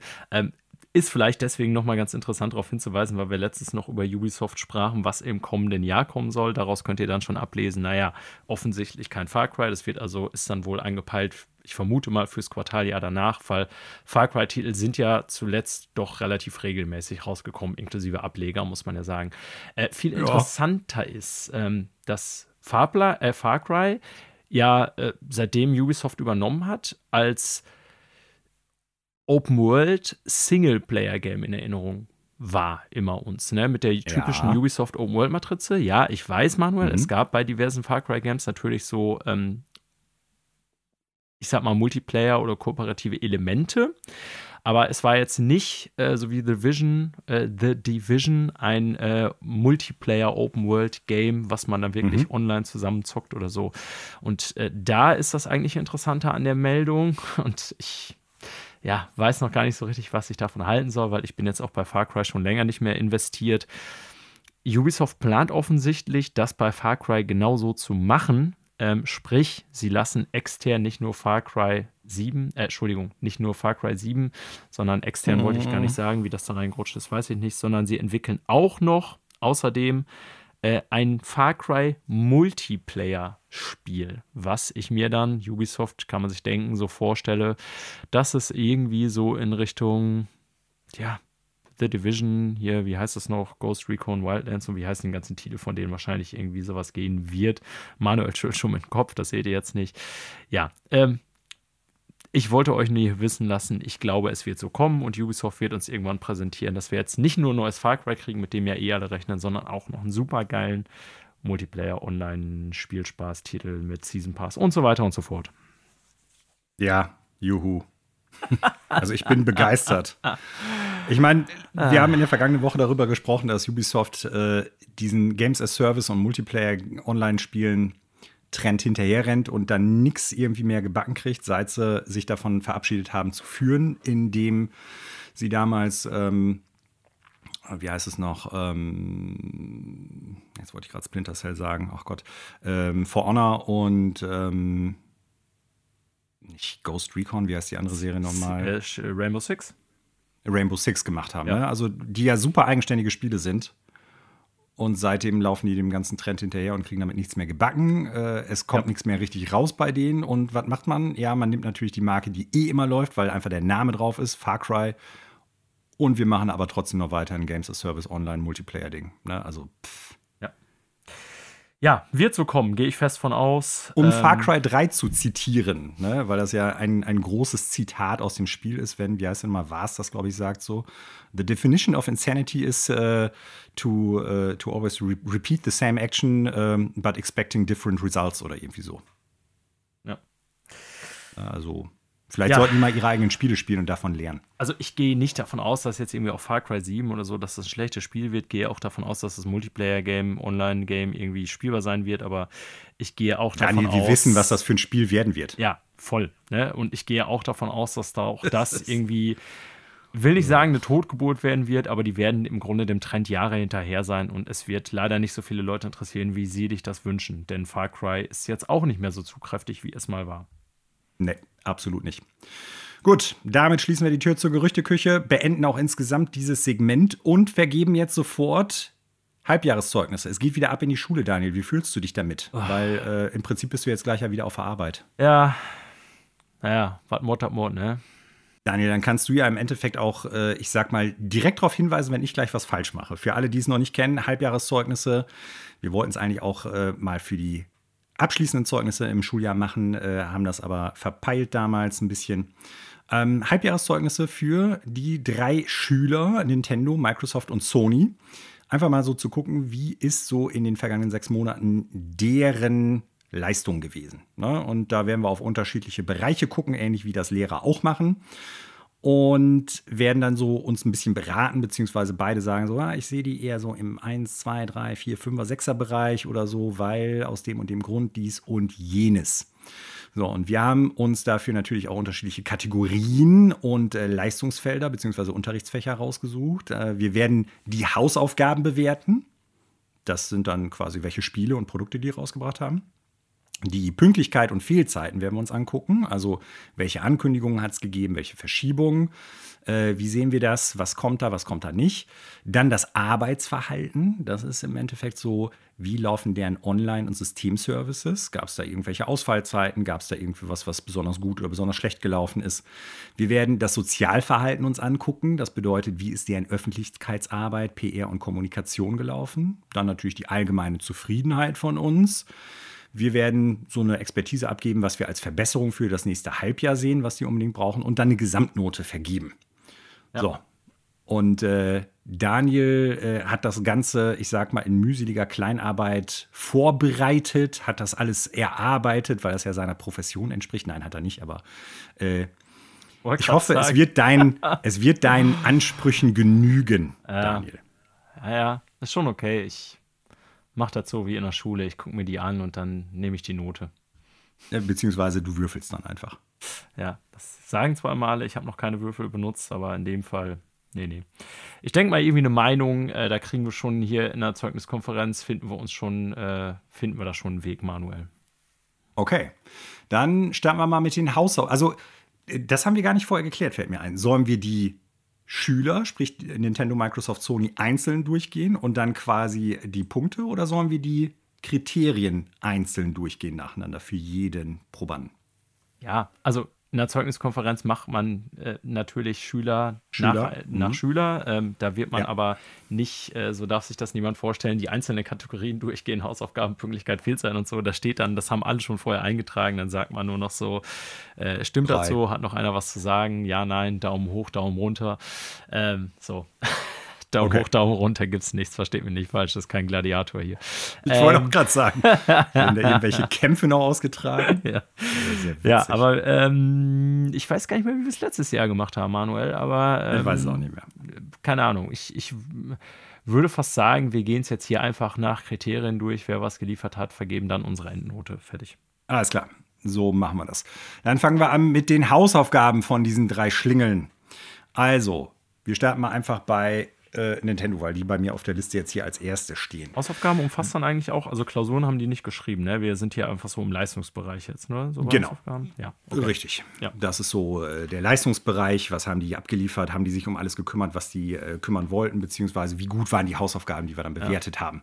Hast, und hast du auch Klausuren oder so mit rein. Hast du eigentlich die Krankmeldung von Kollege Radatz akzeptiert? Weil normalerweise müsste der jetzt in ja. der Zeugniskonferenz auch dabei sein. Okay. Habe ich. Der hat gelben Urlaub eingereicht. Wollte ich nur kontrollieren als Direktor hier, ob der Kollege, der Anwesenheitspflicht hatte, hallo Marco, du faule Sau, nicht auch, äh, warum der nicht hier ist. Aber ist okay. Wie ich schon sagte, der hat gelben Urlaub eingereicht, der ist äh, heute raus. Okay. So. Okay, äh, starten wir mit Nintendo. Hausaufgaben, das heißt Spiele. Ähm, ich habe da so ein paar Spiele im Kopf gehabt, die in den letzten sechs Monaten rausgekommen sind, wo ich sagen würde, das ist eigentlich gar keine schlechte Leistung von äh, Nintendo Nintendo. Ähm, ich gehe mal hier so durch, was ich bei mir jetzt hier stehen habe. Xenoblade Chronicles 3, Bayonetta 3, Pokémon Scarlet und Violet, Fire Juni. Emblem Engage. Ja. ja. weiß ich nicht. Ne? Also da hat er, wenn wir jetzt Live Alive mit reinnehmen, dann wäre also das ja eigentlich die Hausaufgabe von Anfang, ja. Dann, dann hätten wir die, die Hausaufgaben auch vor allen Dingen von Square Enix und nicht von Nintendo, ne? Ja, das stimmt. Äh, ja, Entschuldigung, jetzt habe ich schon dich, ein bisschen abgeschrieben. Ja, ja, ich habe dich unterbrochen. Tut mir leid, Kollege äh, P. Äh, mach, äh, Liste noch mal eben auf. Also, ähm, macht, ihr, macht ihr das in der Zeugniskonferenz dann auch mit den Anfangsbuchstaben der Nachnamen? Ja, Ist das dann anonymisiert? Habt ihr Masken auf? Ja, genau. Herr L, Herr P, ja. Frau Y, keine das, Ahnung. Also. Wir sagen nur Sigma oder so. So, ähm, also, äh, was hast du da auf der Liste? Xenoblade Chronicles 3 hatte ich nämlich auch, Splatoon 3. Wie geht's dann bei dir weiter? Äh, Bayonetta 3, Pokémon Scarlet und Violet und natürlich Fire Emblem Engage. Ja.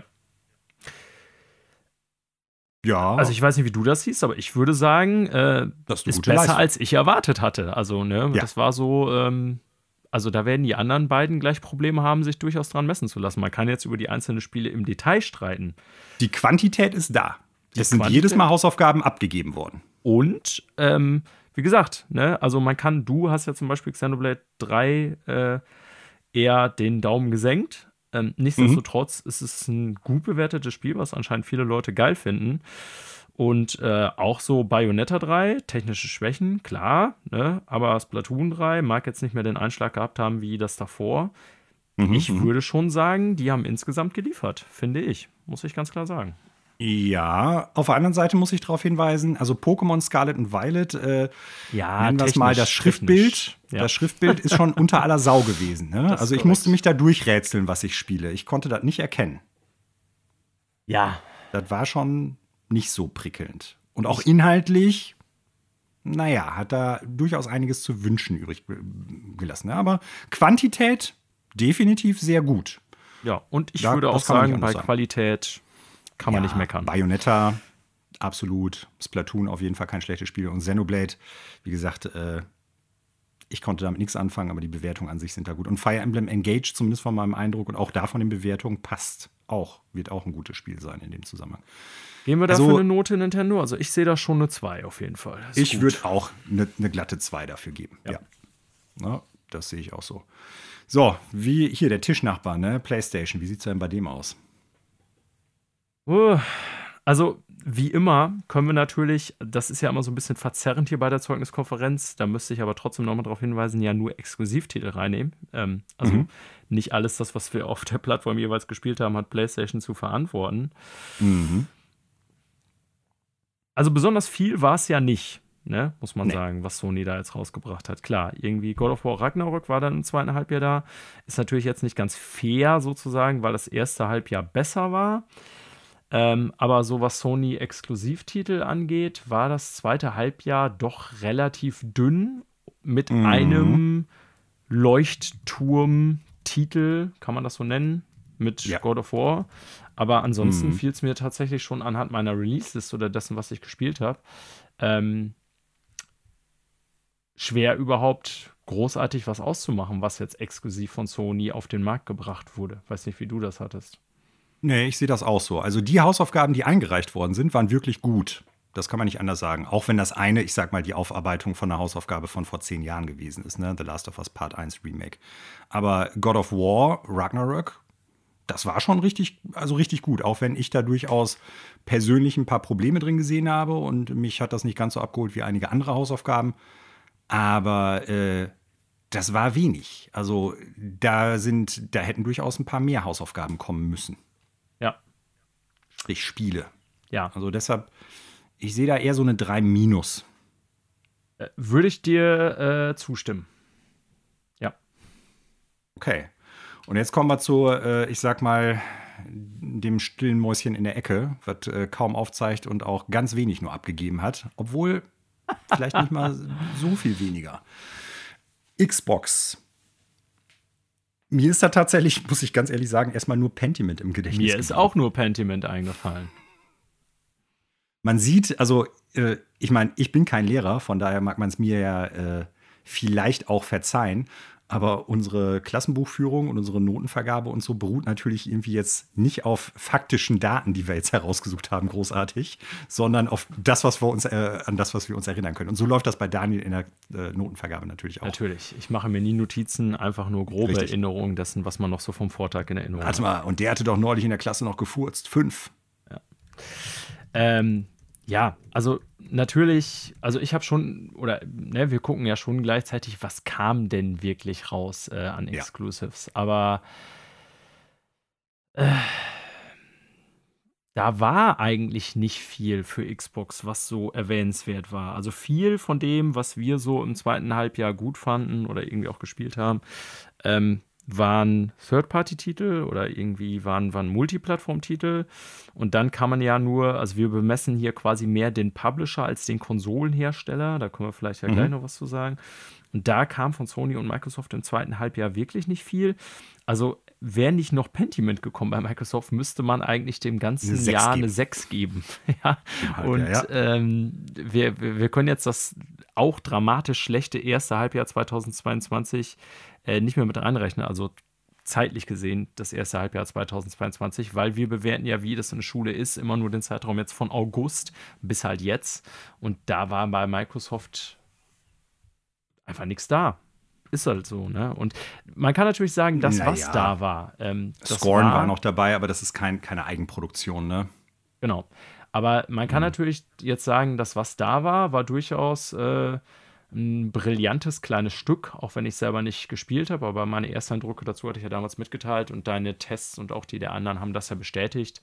Hm. Ähm, war also ein unerwartet mit Pentiment so irgendwie, da hat äh, einer der Schüler bei Microsoft einen unerwartet brillanten Aufsatz nochmal eingereicht. Ja. Nichtsdestotrotz, ja, insgesamt war das sehr schmal. Ja, also wir müssten eigentlich, wenn wir es jetzt daran ermessen, was halt PlayStation jetzt für eine Note gekriegt hat, dann würde ich da eher so eine 4 minus sehen, ne? Weil es hat weder den großen Einschlag von einem God of War jetzt gehabt, auch ja. wenn es qualitativ ebenbürtig meines Erachtens nach ist, in einigen Aspekten sehr viel besser sogar, aber es ist weniger als PlayStation. Und äh, es hat auch nicht den großen Einschlag, wie es jetzt God of War, denke ich, haben wird. Ja. So, ne? Also von daher sehe ich da so eine 4 minus leider eher. Ja, und, und ich wollte gerade sagen, auch nochmal ja, Signalwirkung, das neue Schuljahr fängt bei Xbox genauso an, wie das letzte Schuljahr aufgehört hat.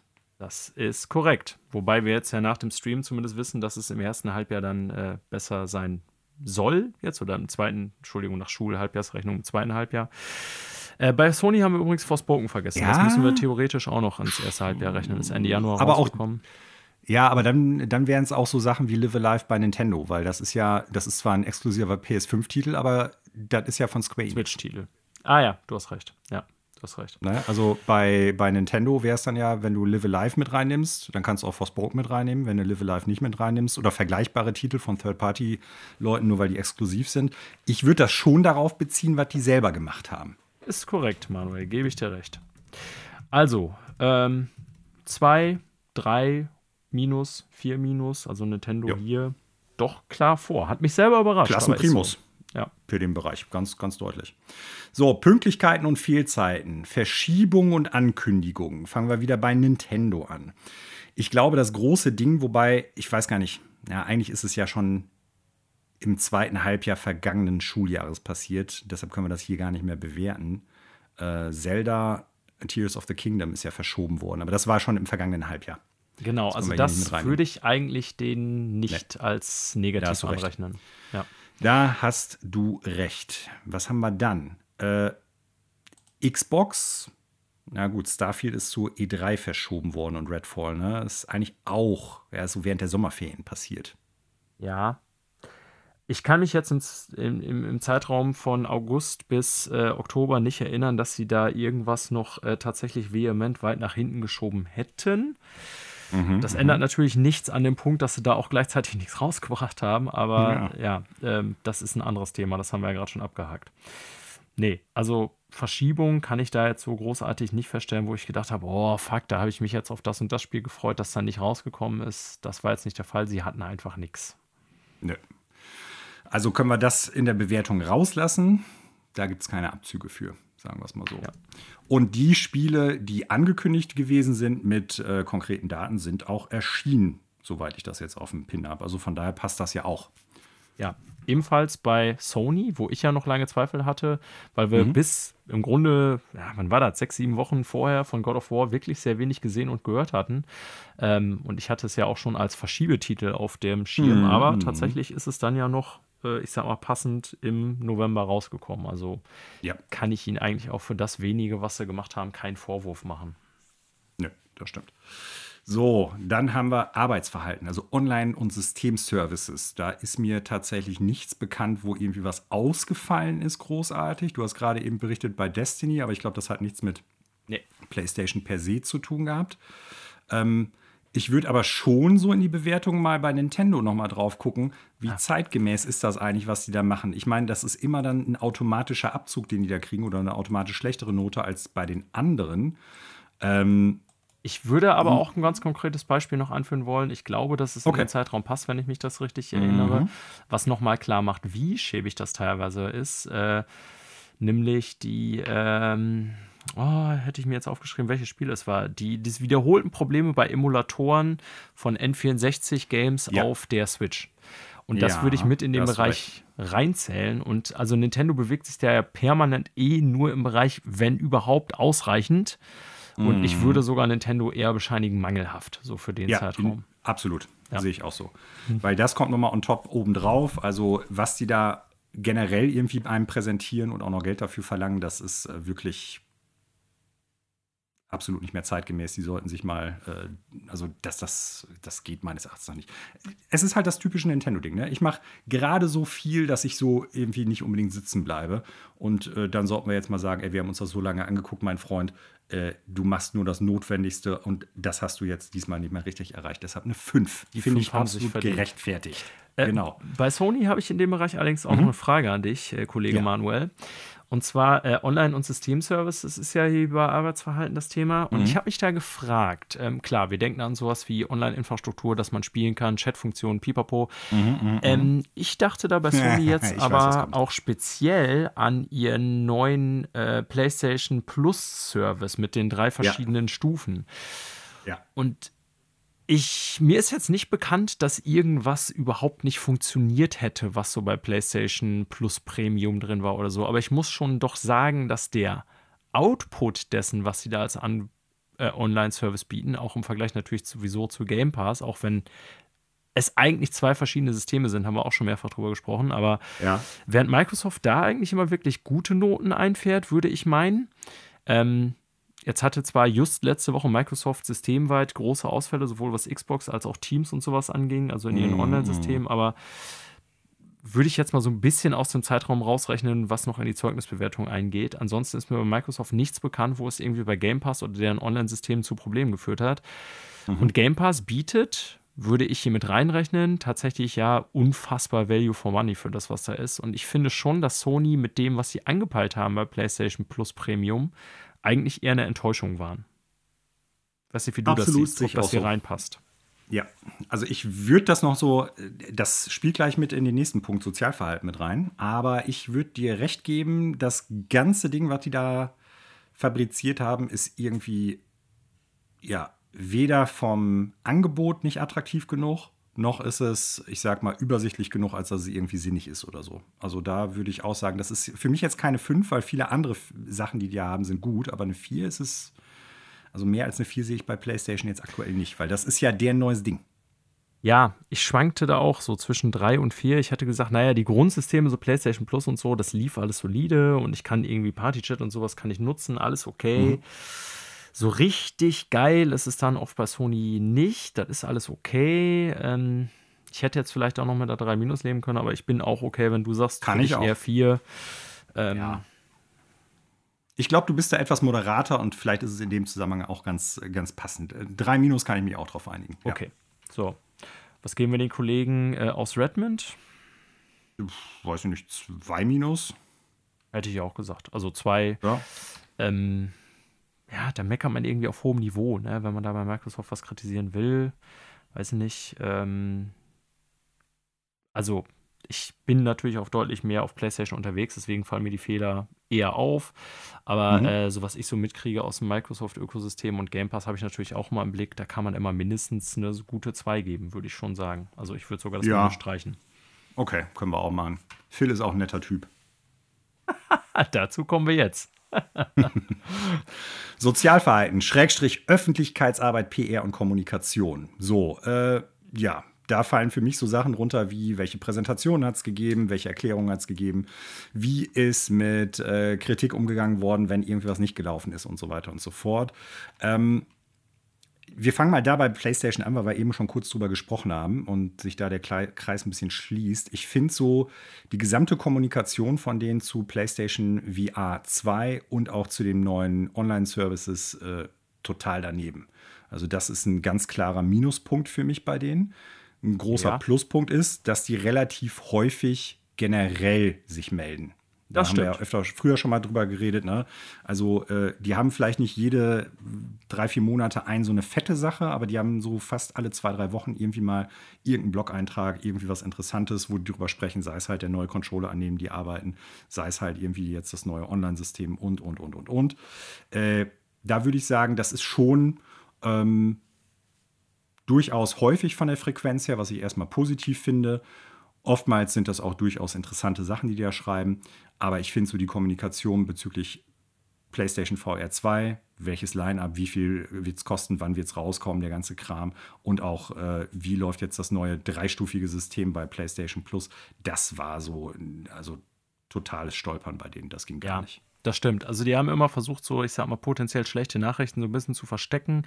Gebe aber dir auch recht, von denen hört man sehr häufig was. Äh, das finde ich auch gut. Und ich finde auch gut äh, bei PlayStation, dass das ich sag mal, wenig personenabhängig ist, falls du weißt, was mhm. ich meine. Es geht da mehr um die Meldung. Da ist jetzt nicht immer, dass irgendwie der Firmenchef, wie bei Xbox, kommen gleich noch zu, Phil Spencer da den sympathischen Vortänzer machen muss. Sony informiert einfach relativ gesichtslos dann über PlayStation Blog oder so über die Dinge. Ne? Da wird nicht irgendwie so ein Clown vorangestellt, der irgendwie äh, bei allen für viel Sympathie sorgen will. Das finde ich ja erstmal ganz gut, weil es mir letztendlich als Kunde um die Infos geht. Ähm, ja. Das würde ich zu deren Gunsten also stehen lassen. Ich weiß nicht, wo landen wir da insgesamt auch wieder so bei befriedigend oder? Ja, doch. Ja. Okay, doch. Kann ich da wohl sehen.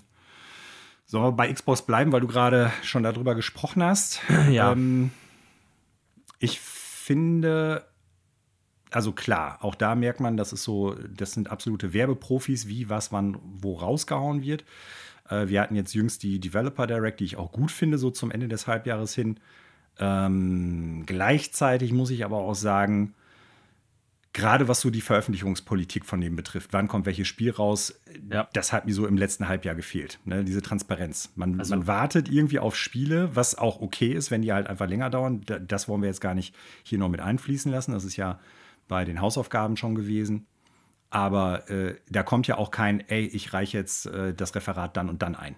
Ja, ich finde es sogar echt ziemlich schlecht, muss ich sagen. Also ich finde, Microsoft mhm. hat so außer, ich sag mal, PR, Seller-Gelaber, so im Grunde, das wird mega geil, so freut euch auf die Zukunft. Ey, ich werde da irgendwann was mega Geiles abgeben. Ihr wisst noch nicht wann und was es ist, aber es wird mega geil werden. Ja, und dann ja, immer ja. wieder Phil Spencer. Also das war einfach viel, viel gar nichts, so heiße Luft. Mhm. Ne? Ähm, Boah, ey, ich weiß gar nicht, ehrlich gesagt, ob ich das überhaupt noch ausreichend nennen kann. Also, die wirken immer so nach außen so als total nett und grinsen immer. Also nicht nur Phil Spencer persönlich, sondern so, wir sind total consumer-friendly und so. Aber ja, da steckt halt nichts hinter. Da ist keine Substanz irgendwie, finde ich. Und ähm, weil eigentlich haben sie über die Sachen, die wichtig sind, was kommt denn wann, jetzt wirklich nur ganz am Ende jetzt mal fürs letzte Halbjahr informiert. Eigentlich hatten wir 2022, finde ich, Jahr Schweigen, mehr oder weniger. So. Ja, ja, da gebe ich dir recht. 4 minus, 5 plus, was ist es? Boah, ja, komm, Goodwill 4 minus. Okay. So, und dann haben wir noch Nintendo. Äh, Nintendo finde ich, was ich dem weiterhin immer noch anrechnen möchte, ist, äh, dass die einzelne Spiele immer gerne in den Fokus nehmen. Ich meine, klar, man macht immer den Witz, die haben ja auch nicht so viel, aber wir haben gerade schon festgestellt, eigentlich haben die im vergangenen Halbjahr mehr gehabt an Exklusivtiteln als die beiden anderen. Äh, ich finde das eigentlich immer noch ganz gut, dass die sich Zeit für einzelne Spiele nehmen, da mal irgendwie eine Präsentation raushauen oder sowas. Äh, könnte, glaube ich, ein bisschen häufiger wieder sein. Ich glaube, ja. wir haben nur eine Nintendo Direct generell gehabt, also so mit Neuankündigungen und sowas alles. Ähm, aber wenn ich mir angucke, dass die andauernd auch neue Videos zu den äh, angekündigten Spielen raushauen auf YouTube oder sowas und Erklärungen und so, würde ich sagen, also das ist eigentlich auch mindestens eine 3. Ja, äh, höher würde ich aber auch nicht gehen, weil ähm, so ein paar Sachen immer wieder, klar, es kommt jetzt zum Beispiel, Pokémon kann man darüber streiten, weil es nicht eigentlich ein Nintendo-Titel, sondern ist Game Freak. Nichtsdestotrotz Nintendo-Teilhabe und exklusiver Titel. Dann sind dann wieder so diese leeren Nintendo-Phrasen, äh, ja, we apologize, äh, we are sorry, ähm, aber ist scheißegal, weil ihr kauft uns viel davon. Please understand. Ja, please understand. So, ne, also immer so ein bisschen recht. dieser ja, Nintendo-Bias. Ähm, aber ich gebe dir auch recht Erstens haben sie die Veröffentlichungsdaten eingehalten, die sie vorangekündigt haben, aber das, den Punkt hatten wir vorhin schon abgearbeitet. Mhm. Aber im mhm. Zusammenhang davon, also man konnte bei Nintendo eigentlich so über das ganze Jahr ziemlich genau sagen, okay, wir wissen immer so drei Monate im Voraus circa, was wann kommen wird. Und dann wusste man mhm. auch, okay, wenn das Spiel kommen wird, dann gibt es vorher noch ausreichend Infos dazu. Dann gibt es irgendwie, sei es nur vier Wochen vorher, nochmal so ein Special dazu, was ein bisschen Bock auf das Spiel machen soll. Ja. Ähm, das finde ich schon ganz gut, dass Nintendo da so eine gewisse Zuverlässigkeit in seiner Kommunikation auch hat. Mhm. Ja, dann passt doch eine 3, weil du hast ja. recht, dieses äh, Please Understand, das ist ja so deren Ding, gerade auch so, wenn man auf Pokémon guckt. Ja, ja, ja drei. Also Nintendo eigentlich sehr zuverlässiger Schüler, aber wenn so auf Fehler angesprochen werden, reagieren sie auch gerne mal pumpig und das ist so ein bisschen nervig. Ne? Ja, oder ausweichend, ne? Ausweichend, so ist besser gesagt, ja. Okay, dann kommen wir zur allgemeinen Zufriedenheit, Herr Lammers. Ähm, hm, hm. spannend. Ja. Ist ja so ein bisschen das Konglomerat von allem. Genau. Sagen Die mal so, ne? Endnote, die Gesamtnote, ja, noch nicht ganz, würde ich nicht. sagen, aber Okay, kommen wir gleich zu.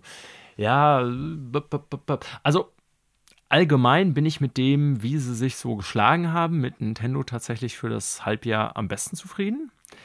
Auch Ja. wenn äh, die Spiele, die sie rausgebracht haben, jetzt nicht per se oder die, die Leistung, die sie dargelegt haben, nicht speziell das waren, wo ich äh, kontrolliere und sage, ich freue mich darüber, was die geschafft haben, aber so im Gesamtpaket äh, bin ich mit denen ganz gut zufrieden. Mit Microsoft war ich persönlich im letzten Halbjahr extrem unzufrieden, weil ich Mhm. einfach, ja, sowohl Kommunikation als auch irgendwie immer wieder Versprechungen und so. Irgendwann müssen die tollen Noten auch mal kommen, die äh, von denen Microsoft immer redet, dass sie irgendwann kommen, die tollen Leistungen, meine ich. Also ich gucke mal hier gerade durch. Wir haben Nintendo jetzt, um bei denen anzufangen. Die haben gekriegt eine 2, eine 5, eine 3. Ja. Äh, habe ich noch was Noch übersehen? eine 3, ne? Stimmt, hier habe ich das gar nicht notiert. Eine 3 haben sie hier noch bei der Pünktlichkeit. Ja. Also, Also ein brillantes Halbjahr war es von allen drei nicht. Das muss man auch mal sagen, sage ich jetzt mal aus. Und aus sehr unterschiedlichen Gründen, Mhm. aber ja, ja, interessanterweise. ja. Das, da gebe ich dir recht, weil klar, es waren jetzt nicht unbedingt diese Brechertitel bei, bei allen dreien dabei, wie sowas wie God of War. Ne? Das hatte nur Sony. Ja. Zeitgleich hatten auch die beiden anderen, aber nie so viele Titel wie zum Beispiel jetzt Nintendo. So. Ja. Und äh, Das stimmt. Also eine 3, also finde ich, ist bei Nintendo auf jeden Fall. Also wir sind dann jetzt schon bei Machbar. der Endnote, sage ich mal so. So, ja. Ja, dann lass das, gut, dass du da nochmal drauf hinweist, dann lass das noch nicht machen, sondern. Also ich würde so jetzt in der, in der Rückschau sagen, klar, ich habe viel zu kritisieren bei Nintendo. Haben wir gerade auch schon eine schlechte Note für gegeben. Gerade bei so Online-Services, das bleibt deren großes Manko. Ähm, alles andere ist so durchschnittlich, aber so Bayonetta hat mir gut gefallen, Fire Emblem äh, gefällt mir jetzt ganz gut. Ähm, Xenoblade war überhaupt nicht meins. Äh, Pokémon leider auch nicht, das war ja die größte Enttäuschung vergangenen Jahres. Splatoon ist solide. Äh, ja, ich würde auch jetzt bei der allgemeinen Zufriedenheit eher eine 3 geben. So. Okay. Weil es waren schon zwei oder sind zwei gute Spiele dabei für mich. Ja. Was, was, wie siehst du das? Äh, kann ich Okay. mitleben. Auch so, also meine sehr persönliche Wertung, weil das, was abgegeben wurde, war okay, aber auch nichts, wo ich irgendwie in Liebe mitgefallen bin. Ja. Xbox fällt mir da fast noch einfacher zu sagen. Also äh, da war ich sehr unzufrieden dieses vergangene Halbjahr mit. Also Ja. das ist eine 4 minus höchstens für mich bei all meiner Äh, Zufriedenheit. ich, ich würde sogar deswegen eine 5 geben, weil ich einfach Mhm. so ähm, den Pentiment-Bonus Das ist ja nicht mal Pentiment, wollte ich gerade Ja, sagen. Ne? genau. Lass dem eine 5 geben, zack. Und dann äh, PlayStation würde ich sagen, folgerichtig, weil die so dazwischen liegen, so 4. Ja. Okay, dann haben wir das. Dann Gesamtnoten für die drei Schlingel. Die Lümmel Ja. von der letzten Bank. Also ich, ich hoffe, das wirkt jetzt nicht zu redundant, aber ich ist ja mal die Frage, wie man welchen Bestandteil bewertet. Das ist ja auch bei realen Zeugniskonferenzen so. Ne? Da gibt es ja klare Maßstäbe, so schriftliche Schrift, äh, schriftliche Note zu mündliche Note, sonstige Mitarbeit, Mhm, besser mhm, gesagt. Da kann man immer, hat man natürlich auch Spielraum, ne? aber ich versuche jetzt mal so, eine, so ein Konglomerat aus dessen, was wir schon gesagt haben. Also Mhm. Nintendo hat dieses Problem mit Online-Services und so weiter. Das spielt für mich persönlich jetzt aber gar nicht so eine große Rolle. Ist auch vielleicht ein Denkfehler, weil ich bei Nintendo-System das gar nicht mehr erwarte, sondern da andere Sachen drauf machen Der, will. der kommt eh immer, das ist wie der Schüler, der immer zu spät kommt. Genau. Alles andere läuft, aber der kommt immer fünf Minuten zu spät. Ja. Ähm, und deswegen, obwohl die da in der Leistung wirklich total in der Kategorie mangelhaft sind, äh, gebe ich denen insgesamt trotzdem, würde ich denen die beste Note geben. Ähm, Mhm, wir müssen uns jetzt darauf einigen, welche Endnote das sein wird, weil ich finde, so an gemachten Hausaufgaben oder abgegebenen Leistungen als auch Sozialverhalten und so waren sie im Grunde die zuverlässigsten. Das muss ich ganz klar Das sagen. stimmt, das stimmt, ja. Ich weiß nicht, ob man das Also- noch zwei nennen kann, Manuel. Ich würde es eher im Bereich drei sehen. Ich sehe es auch eher als drei. Ja, Okay. ganz klar. Ja, äh, was natürlich bedeutet, die anderen beiden werden schlechter wegkommen. Also nicht nur im Vergleich, sondern auch äh, autark im, Ja. in der Bewertung dessen, was sie gemacht haben oder nicht gemacht haben. Ähm,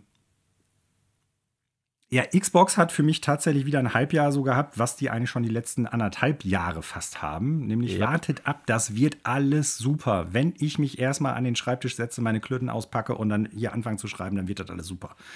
Ähm, das ist äh, weiterhin zu wenig und je länger das andauert, desto weniger bin ich da geneigt, den Vorzug des Zweifels walten zu lassen und zu sagen, ja, okay, Microsoft, du hast noch mal eine Chance. Phil, du wirst das richten, alles gut.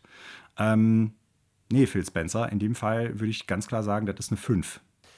Würde ich auch so sagen, trotz Pentiment, weil ich kann denen das äh, grundsätzliche Arbeitsverhalten, damit meine ich jetzt so, dass die Systeme laufen, dass die Services gut sind, dass der ähm, Abwärtssupport und so, all das ist gut, aber das reicht halt nicht, weil man muss ja auch so ähm, seine Leistung abgeben und in Kombination dessen, dass ich auch die Kommunikation dieses Mal eher mangelhaft Ja. fand, würde ich auch sagen. Ich das mein- war- ja. Das ist schön, dass Phil Spencer immer sein äh, prall gefülltes Etui dabei hatte und immer alle Stifte und Tintenkiller und Geodreieck und äh, Radiergummi und so vorhanden waren, auch alle Hefte, aber es war ja nichts drin in den Heften. Ja, genau. So, das ist ein sehr schöner, sehr schöner Vergleich, Manuel. Ja, äh, leider eine 5 Xbox. Da musst Ja. du dich äh, zur Versetzung kommen wir ja gleich noch, weil letzten Sommer gab es ja keine Versetzungszeugnisse, das sage ich aber als äh, Profi natürlich gleich noch was zu. Ähm, aber ja, Halbjahrszeugnis sehr gibt es erstmal eine Warnung für Microsoft. Ja, genau. So, äh, PlayStation, hm, ja, sehe ich auch eher so 4 Minus. Aber es gibt ja keine Ausreichend. Minus auf dem Zeugnis. Ausreichend, ne? Dann wäre es eine. 4. Ja. Eine, eine wirklich ähm, also umstrittene Leistung abgegeben, aber man kann sagen, schon ein monumentales Werk. Also da haben sie wirklich eine, äh, ich sag mal, 30 Seiten Klausur geschrieben mit God of War Ragnarök. Ähm, die war zwar nicht durchgehend brillant und hat sich auch bei der Story, die sie da erfunden haben, in ein paar Seiten verloren, sag ich jetzt mal. Ne, aber so insgesamt natürlich von sehr hoher Produktionsqualität, muss man sagen. Und- Äußerst schön geschrieben. ja, genau. Also und, Kom Heft. und Kommunikation, wie du vorhin schon sagtest, war auch wirklich okay mit denen. Ne? Ähm, haben so ein paar Mängel bei Online-Services und so, aber ja, äh, eben weil es nur dieses eine große Werk war, was so wirklich relevant war, würde ich sagen, insgesamt auch leider nur ausreichend. Ja, passt. Passt für mich auch. Witzigerweise sind wir damit quasi bei den gleichen Noten gelandet, die wir auch schon für die allgemeine Zufriedenheit gegeben haben. Ja, das dachte ich ja, dass es vielleicht jetzt redundant werden könnte, aber Ja. na gut. Allgemeine Zufriedenheit. Können wir nächstes Mal noch Was? drüber nachdenken. Wie auch immer. So, was geben wir den dreien noch mit auf den Weg fürs nächste Halbjahr? Was, was müssen die verändern, unseres Erachtens nach? Ich habe da so ein paar Punkte mir aufgeschrieben. Also, Ja, Microsoft Bei muss Nintendo mal ist das- zu labern. ja, also mehr Spiele, die müssen endlich mal abliefern, was die immer ankündigen. Das sehe ich auch so. Bei PlayStation würde ich mich darüber freuen, wenn die mal ein Referat halten, was so in der Zukunft geplant ist, weil ähm, Ja. auch da haben wir ein paar Spiele, die noch in der Pipeline sind. Erste Ja, und Halbjahr die sieht noch sehr dünn aus. Also, äh, Entschuldigung, das zweite Halbjahr, was da kommen Ja. soll. Ja. Genau. Und auch, äh, also jetzt nicht nur das zweite Schulhalbjahr, sondern so generell das zweite Halbjahr auch im Jahr. So, ne? Ja, das ist äh, Beides. 2023 viel Theoretisch Unbekannten. kann da was kommen, aber wir haben noch nichts Konkretes jetzt mehr. So, und äh, gleiches gilt auch für Nintendo. So, wir haben da wir den Breath nichts, of the ne? Wild Breath of the Wild. Nachfolger. Ja. Genau, der kommt im Mai noch raus. Aber so die Vorausschau irgendwie davon abgesehen, da wird es schon eher mau. Ja. Ja, also, Bei Sony wird natürlich im zweiten Halbjahr äh, durchaus als äh, extracurriculare Aufgabe, sag ich mal, äh, PSVR 2 und der, ähm, der alles, was damit dazugehört, auch durchaus noch eine Rolle spielen. Ne? Wie gut kriegen sie das wirklich und wie viele Spiele haben sie dann wirklich in vier Monaten dafür noch raus? Ähm, ne, wenn das so eine Totgeburt ist, würde ich sagen, ja, dann hättet ihr es lieber nicht gemacht und dann würde ich das auch nachher am Ende des Jahres an der Note abziehen. mh, ja, ist halt so ein bisschen die Exkursion, ob sie die gut hinkriegen werden. Ne? Genau, ja. Wir warten es ab. Ja, also und darüber hinaus das alte Thema bei Nintendo. Äh, Leute, kriegt mal eure Online-Services endlich ins aktuelle Jahrtausend. Das ist Wird alles. auf dieser Konsolengeneration nicht mehr passieren und ich fürchte auch auf der nächsten nicht, aber ja. Herr Lammers, ganz realistisch betrachtet, das wird auch auf der weiterführenden Schule nicht anders werden. Äh, die werden den Abschluss zumindest in dieser Hinsicht wahrscheinlich äh, auf ewig stark abgeschränkt, nur äh, stark eingeschränkt nur äh, abliefern können. Irgendeine mangelhafte Leistung wird es da bleiben. Was diesen Leistungsbereich betrifft, wird es äh, im Endeffekt so laufen, dass dann hinterher auf dem äh, Blatt Papier, das sie dann ausgestellt bekommen, steht: erfolgreiche, Schulab äh, erfolgreiche Schule abgebrochen. Sie waren, also da würde ich nicht mal hinschreiben, sie waren sehr bemüht, denn das waren sie nicht. Das ist eine Lüge. Ja. ja. Ja.